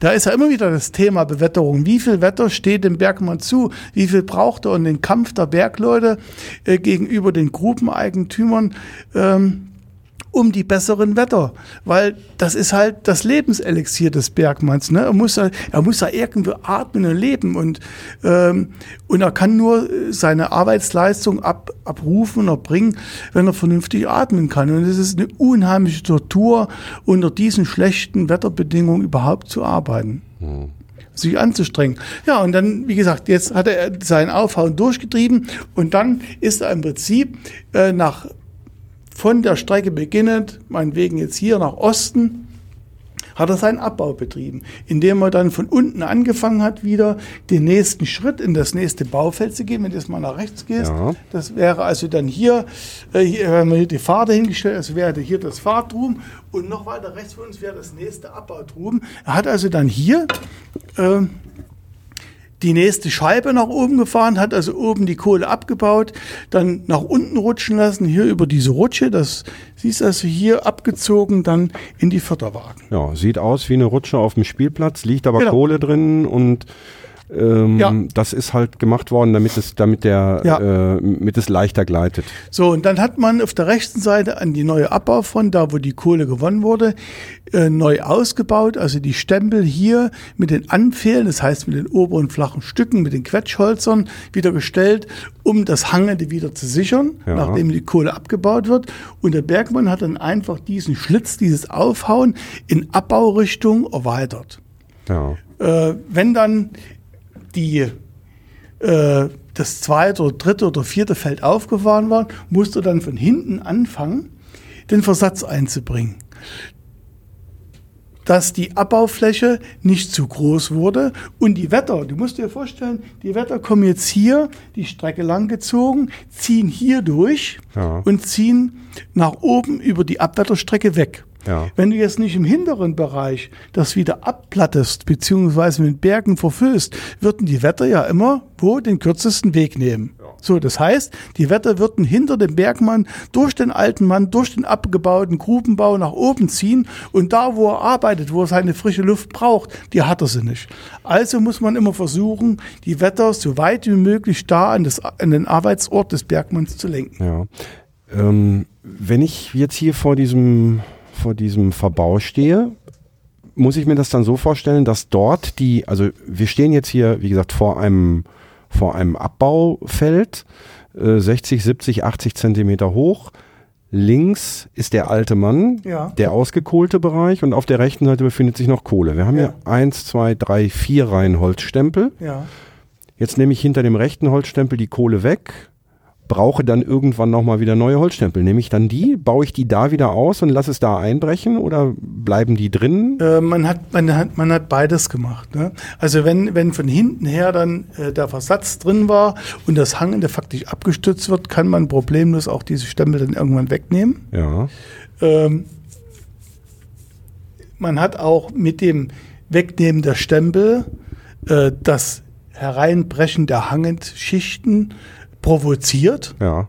Das ist eigentlich dann reiner Bruchbau. Wenn die Stempel wegnehmen, das Hangende bricht runter. Das ist das, was heute im modernen Bergbau auch noch Genau, passiert. das wenn der ist genau Schild das- vorfällt, Genau, fährt, wenn das, dann wenn das, bricht vor, das wenn das Schild runter. fährt, bricht das Hangende runter hinter dem Schild. Das ist also klassischer Bruchbau. Ja. Ne? Ansonsten hätte man dann von der darüberliegenden Strecke die Berge, den Bergeversatz oben reingekippt. Unten verblattet man zur Strecke hin ähm, das abgebaute Flöz, sodass sich die, die Bergelager auflagern.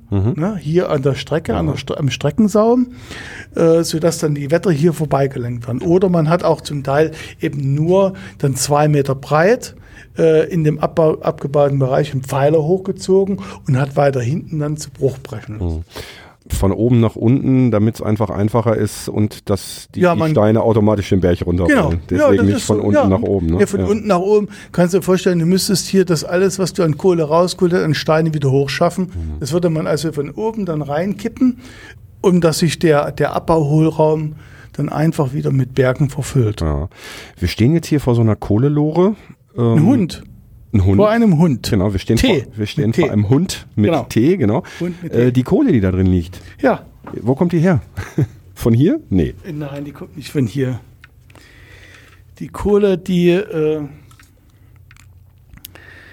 die Kohle, das ist äh, ein Teil alte Kohle, die haben wir, ich weiß gar nicht, wo irgendwo gekauft. Kann ich das nicht mal sagen. Eins der Die- wenigen Bergwerke auf dieser Welt, wo, wo Kohle, wo gekaufte Kohle Ja, reingebracht wir, wurde. einen Teil Aber- davon haben wir auch geschenkt bekommen. ja. Äh, als letztens die Arte hier war, die haben einen Teil Kohle hier mitgebracht und haben die hier gelassen. Das ist äh, ähm.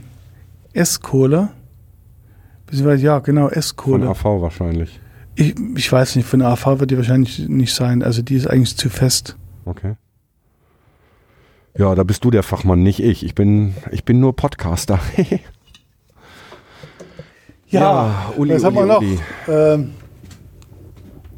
was haben wir noch? Ich könnte dir, wenn du möchtest, mal demonstrieren, wie das aussieht, wenn man hier drin liegt und dann arbeitet. Ähm, das macht keinen Sinn. Weißt Das du warum? du nicht. Dann machst du dich dreckig und wir haben ja kein Bild. Wir haben ja nur Ton. Also haben Ton. stellt euch vor, der Uli würde jetzt da drin liegen. Ich könnte euch das beschreiben, aber dann wäre der Uli sauig und ähm, Ja, was man äh, hier vielleicht noch, äh, diese, diese Druckkästen, ne? die wurden also oder, oder sind gesetzt worden, um flächenhaft äh, Ausbauwiderstand einzubringen. Die tragen also wesentlich mehr äh, als ein Stempel, weil äh, du siehst ja hier, die Lastaufnahme erfolgt also hier querschlägig Ja. praktisch zur Maserung. Ne? ja. Und da, wo man massiven Widerstand, Ausbauwiderstand braucht, setzt man in Druckkästen. Das muss ich noch mal eben muss Schutz. ich noch mal eben beschreiben, Uli, weil äh, die Hörerinnen und Hörer sehen das ja nicht. Also wir haben die die Stempel stehen ja wie ein Baum im Wald senkrecht und in diesem Fall dieser Druckkasten besteht aus ja ich sag mal so 70 80 Zentimeter langen Rundhölzern, die dann auch noch so eingekerbt sind, damit die nicht anfangen zu rollen. Und die sind immer so, ja, einer, einer längs, einer quer aufgestapelt, ne? wie man das so vom, vom Lego-Bau oder sonst irgendwas kennt. Und klar, dadurch habe ich natürlich eine wesentlich höhere Fläche und diese, also einmal habe ich eine höhere Fläche, die abgestützt wird und dazu noch äh, besteht wahrscheinlich nicht die Gefahr, dass so ein Ding mal irgendwie längs aufreißt. Ne? Nee, Also, das kann er nicht mehr. Nee, nee, ne? eben, genau. Ja, also die, die, die Druckkästen werden also, wie gesagt, da eingebaut, wo man massiven Ausbauwiderstand braucht. Zum Beispiel hier eben zum Schutz der Strecke. Denn du musst dir vorstellen, wenn, wenn jetzt hier flächenhaft Abbau, also ich sag mal, Flöz freigelegt wird ne, und äh, freie Fläche erzeugt wird, hast du auch mehr Spannungen in der Firste. Ja. Und wenn du das nicht wirklich ausbauen würdest, könnte es ja sein, dass in dem abgebauten Bereich jetzt die Firste sich, ich sag mal im Zentimeterbereich, senkt. Und wenn die Firste sich senkt und das nur mit Stempeln ausgebaut wäre, die Stempeln würden sich dann die Sohle eindrücken oder würden langsam aufspalten und die Schichten würden sich langsam senken. In dem gleichen Zuge, wie sich da drüben die Firste senken würde, hättest du dann hier in der Strecke äh, eine erhöhte Lastaufnahme durch den Ausbau. Ja. Und um diese Strecke also zu schützen, baut man also hier dann, wo das, wo das abgebaut ist, im Streckensaum, das heißt an der Seite der Strecke, in massiven Ausbau ein. Entweder mit Druckkästen oder man setzt hier Bergedämme, indem man richtig Berge aufschichtet, ganz fest verdämmt, zum Schutz dieser Strecke. Mhm. Ist gut für uns, würde ich sagen, ne? Das ist gut für uns. Und für die Besucher. Also ich, äh, da wir, wir, wir gehen jetzt zum Ausgang. Wir gehen ich, ne? jetzt, genau, wir gehen jetzt zum Ausgang. Okay, dann muss ich jetzt noch mal ein bisschen was erzählen. Ähm, Leute, wenn ihr die Möglichkeit habt und ihr seid in der Nähe von Witten, Witten ist in der Nähe von Bochum, könnt ihr mit einem Besuch beim Starlight Express zum Beispiel oder beim Deutschen Bergbaumuseum, wenn ihr äh, von, von Bergbau und Kohle nicht genug bekommt, ähm, auf jeden Fall mitnehmen. Äh, also ich bin total begeistert und äh, ich weiß nicht, ob alle Führer hier durchs Bergwerk äh, so viel zu erzählen haben wie der Uli, aber ich denke, das wird ähnlich sein. Macht es auf jeden Fall. Also es ist auf jeden Fall ein Besuch wert. Äh, die Informationen dazu, wo ihr das Bergwerk findet, die Öffnungszeiten und so weiter, selbstverständlich auf der Webseite. Ist auf jeden Fall eine, eine tolle Einrichtung. Also ich bin begeistert. Werde auch auf jeden Fall nochmal irgendwann, wenn meine Kinder so groß sind, dass sie das Ganze begreifen, werde ich auf jeden Fall hier nochmal vorbeigehen. Ich weiß nicht, ob man das Rauschen im Hintergrund hört. Das ist eben halt diese Bewetterung durch die Lutte. Jetzt sehe ich sie auch. Die Genau, hier ist hängt der Lüfter. hier halt Wir laufen gerade am Lüfter Ah, genau, vorbei. jetzt laufen wir gerade am Lüfter vorbei. Ja. Norbert, das ganze, ach, äh, Norbert sag ich schon, äh, Uli, das ganze Wasser, was ich jetzt hier so an den Stempeln sehe und an den Kopfhölzern sehe, am Verbau und auch auf dem Boden, ist das Grundwasser oder Nein, das ist, Regenwasser? ähm, das ist Niederschlagswasser. okay. Einfach, wir haben ja hier nur die maximal 30 Meter Überdeckung. Und wenn es hier richtig kräftig regnet, haben wir spätestens zwei, drei Tage später das Regenwasser in der Grube. Das läuft also durch die vielen Risse und Spalten, die sich im Gebirge bilden, durch und kommt hier unten wieder an. Ja. Das ist genau das, was eigentlich auch das Regenwasser im gesamten Ruhrgebiet tut. Es regnet irgendwann, es versickert hier vor allem im Süden, läuft in Schichten nach Untertage und ist nur, kommt als Grubenwasser in den Grubenbauen irgendwie wieder an. Ja. Das heißt, das Ja, Wasser, das was hier Thema- von der Decke tropft, ist dann halt richtig durch 30 Meter äh, Das Wasser, Filter was, gelaufen. was Wasser von der Firste kommt, das ist äh, tatsächlich durchs Gebirge durchgelaufen. Oh. Ja, das Thema Wasser, ne? Wir hatten das eigentlich, ich weiß gar nicht, haben wir das Thema Wasser schon besprochen? Nö.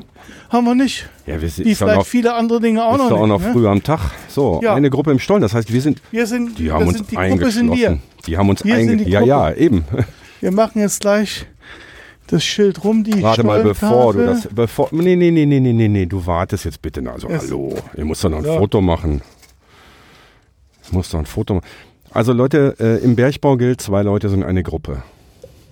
Gut, Oder? ja, zwei, zwei, immer zwei.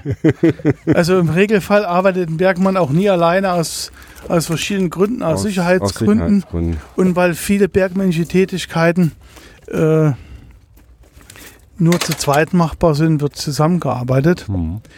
Äh, Dazu noch, dazu noch eine Frage. Du hast vorhin, äh, als du angeboten hast, dich da in die, äh, in diese kleine Lage da zu legen, wurde sich da abgewechselt? Das heißt, hat einer die Kohle äh, praktisch abgebaut und der andere hat sie weggefahren und dann, ach komm, Kumpel, nach Ja. zwei Stunden, jetzt tauschen wir aber mal? ja, im oder? Regelfall gab es die Hauer in der Gewinnung und die, die gefördert haben. Ne? Mhm.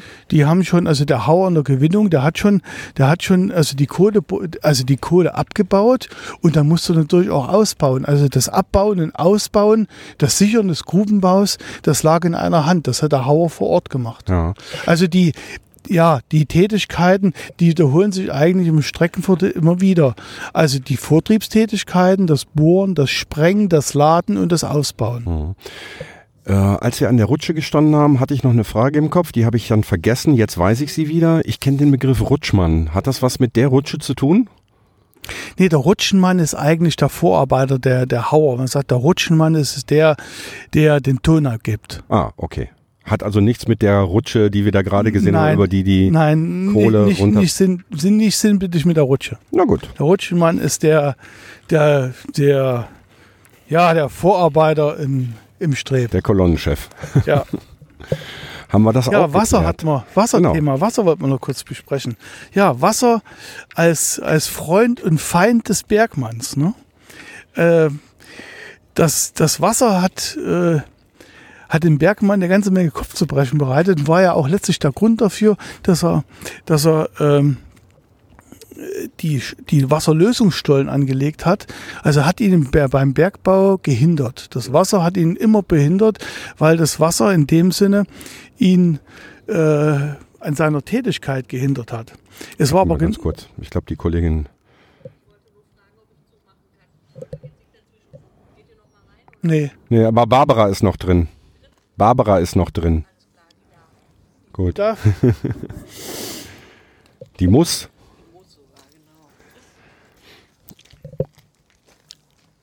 Ja, das Wasser, wir waren beim Wasser stehen geblieben. Genau. Genau, genau. Der das Tätigkeit Freund, gehindert. Freund und Helfer, ne? Ja, äh, Freund und Helfer und Feind. Ähm, der, der Bergmann musste das Wasser wegkriegen, weil äh, es ihn ja an seiner Arbeit gehindert hat. Oh, und es gab Er keinen musste es- natürlichen Abfluss.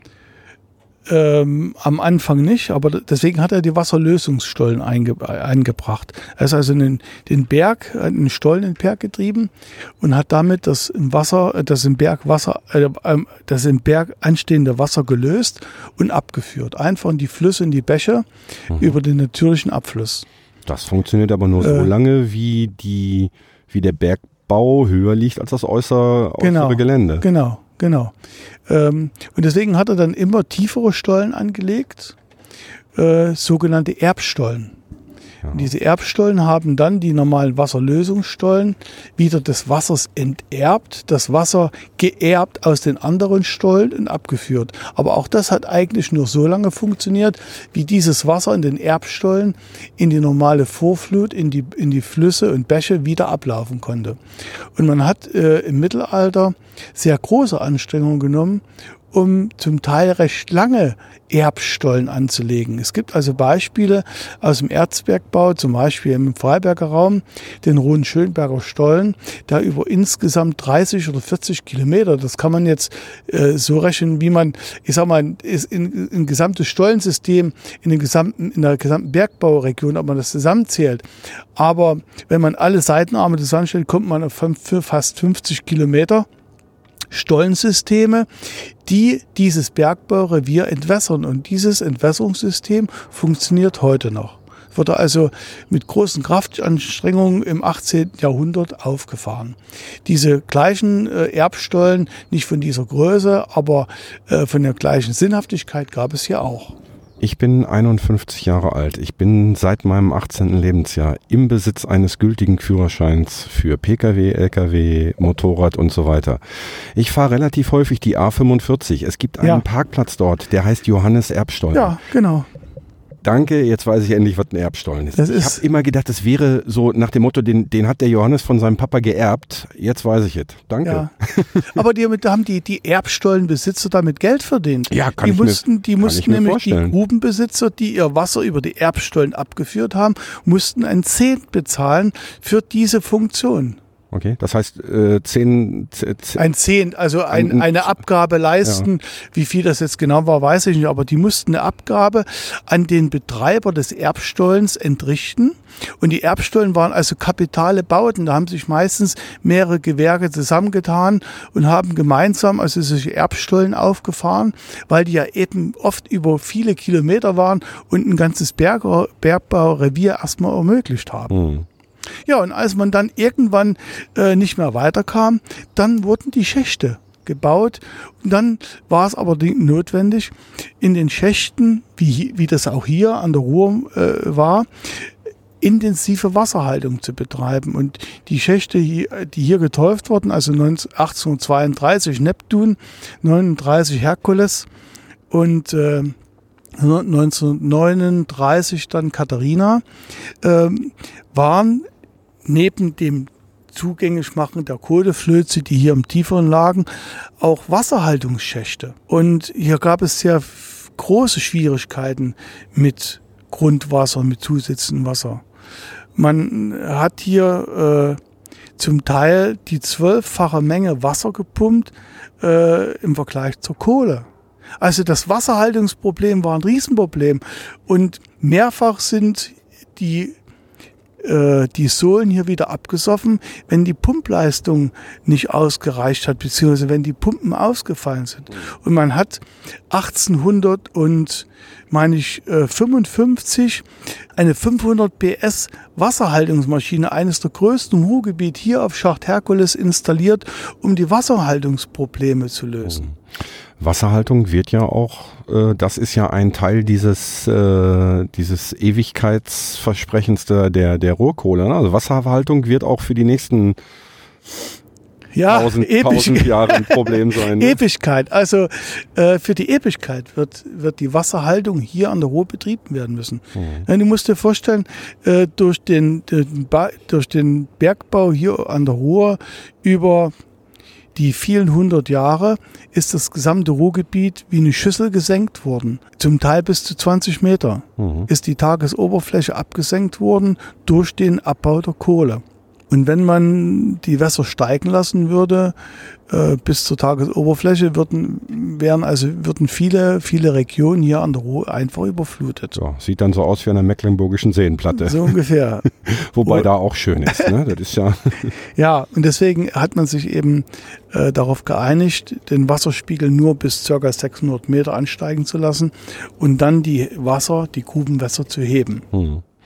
Da habe ich demnächst auch noch einen, einen oder vielleicht sogar zwei interessante Gesprächspartner und ich glaube, die sind am nächsten Wochenende auch hier auf der Anlage.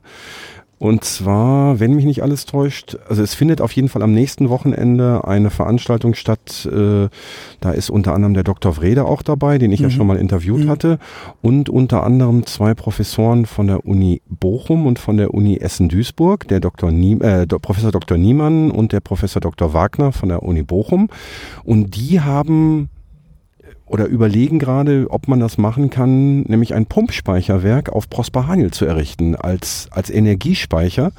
Und ähm, die hatten mich eingeladen, beziehungsweise ich hatte mit denen Kontakt aufgenommen, nachdem mir das ein Hörer mitgeteilt hat, mich auf einen Zeitungsartikel aufmerksam gemacht hat. Und dann habe ich die einfach angeschrieben und die haben beide unabhängig voneinander reagiert und haben gesagt, ja, können wir gerne mal drüber reden.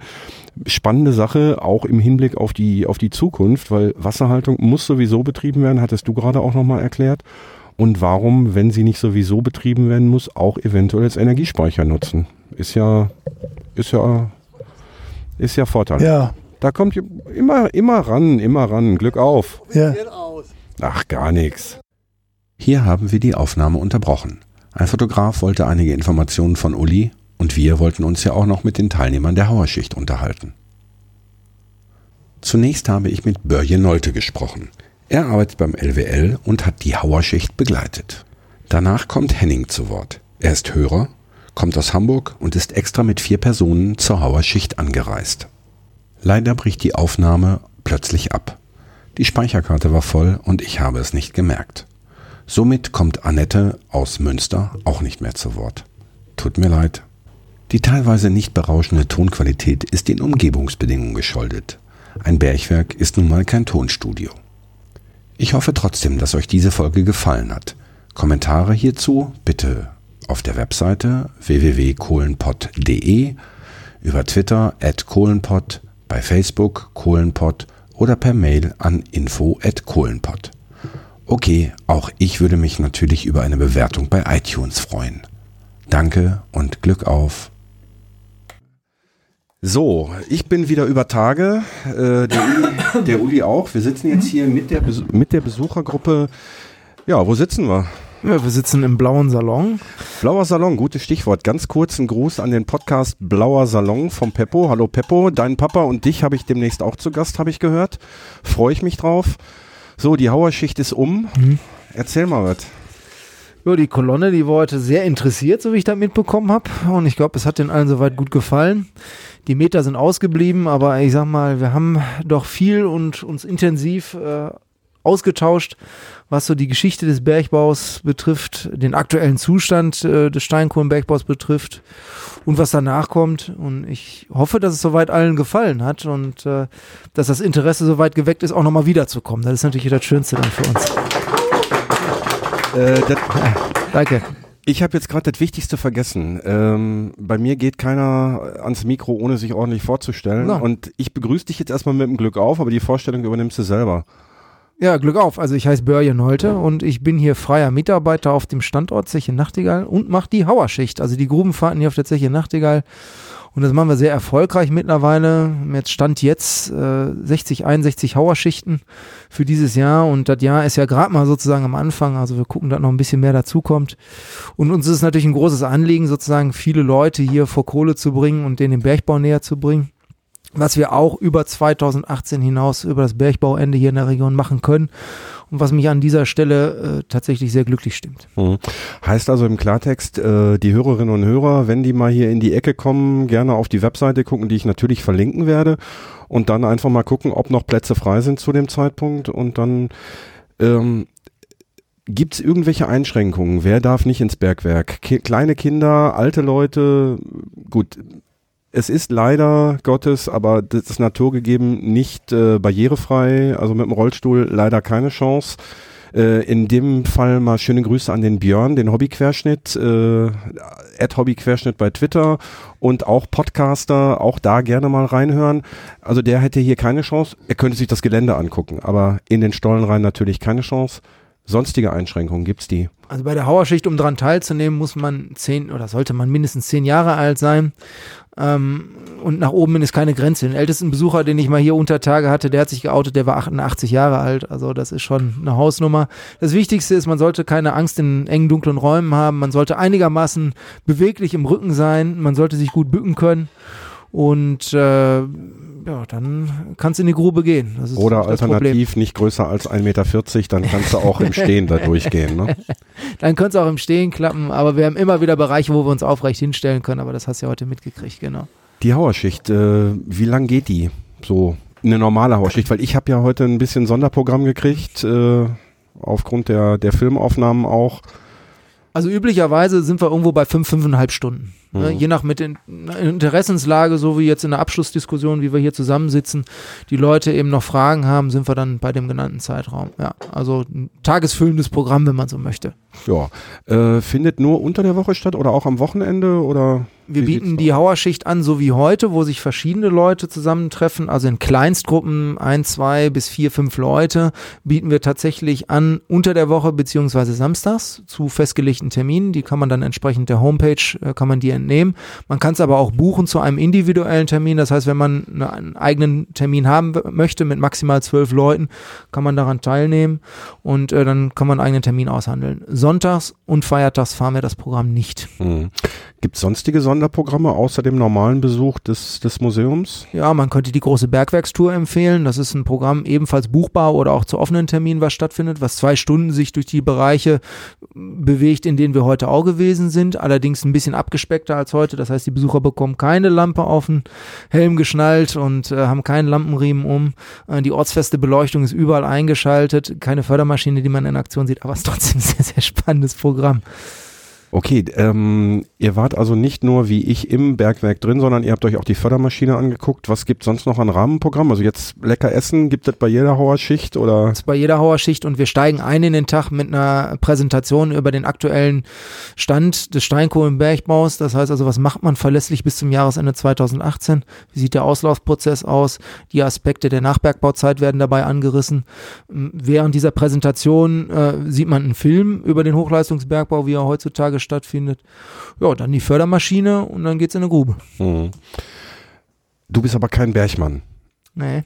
Du bist, ein- du bist ein Studierten, ne? Ja, ich bin Studierten, genau. Was hast du gemacht? Ich bin der einzige Diplompädagoge, der auf Zeche arbeitet. Meines Wissens nach. Ja, gut, die anderen werden alle Taxifahrer und du, du gehst auf den gehe Ist auf doch völlig Pütt, in ist Ordnung. okay, genau. Ähm, hier sitzen jetzt noch ein paar Leute, die die Hauerschicht äh, mitgemacht haben. Ich würde gerne noch mal eben in die Runde gucken, ob da noch einer, der eine oder die andere bereit ist, noch mal eben ganz kurz so ein, zwei Sätze über den Eindruck, den die Hauerschicht gemacht hat. Wir wollen jetzt quasi ein bisschen Werbung für diese Hauerschicht machen. Also, wer möchte? Wer, wem darf ich das Mikro geben? Ja, komm, sieht doch, ist doch kein Bild dabei.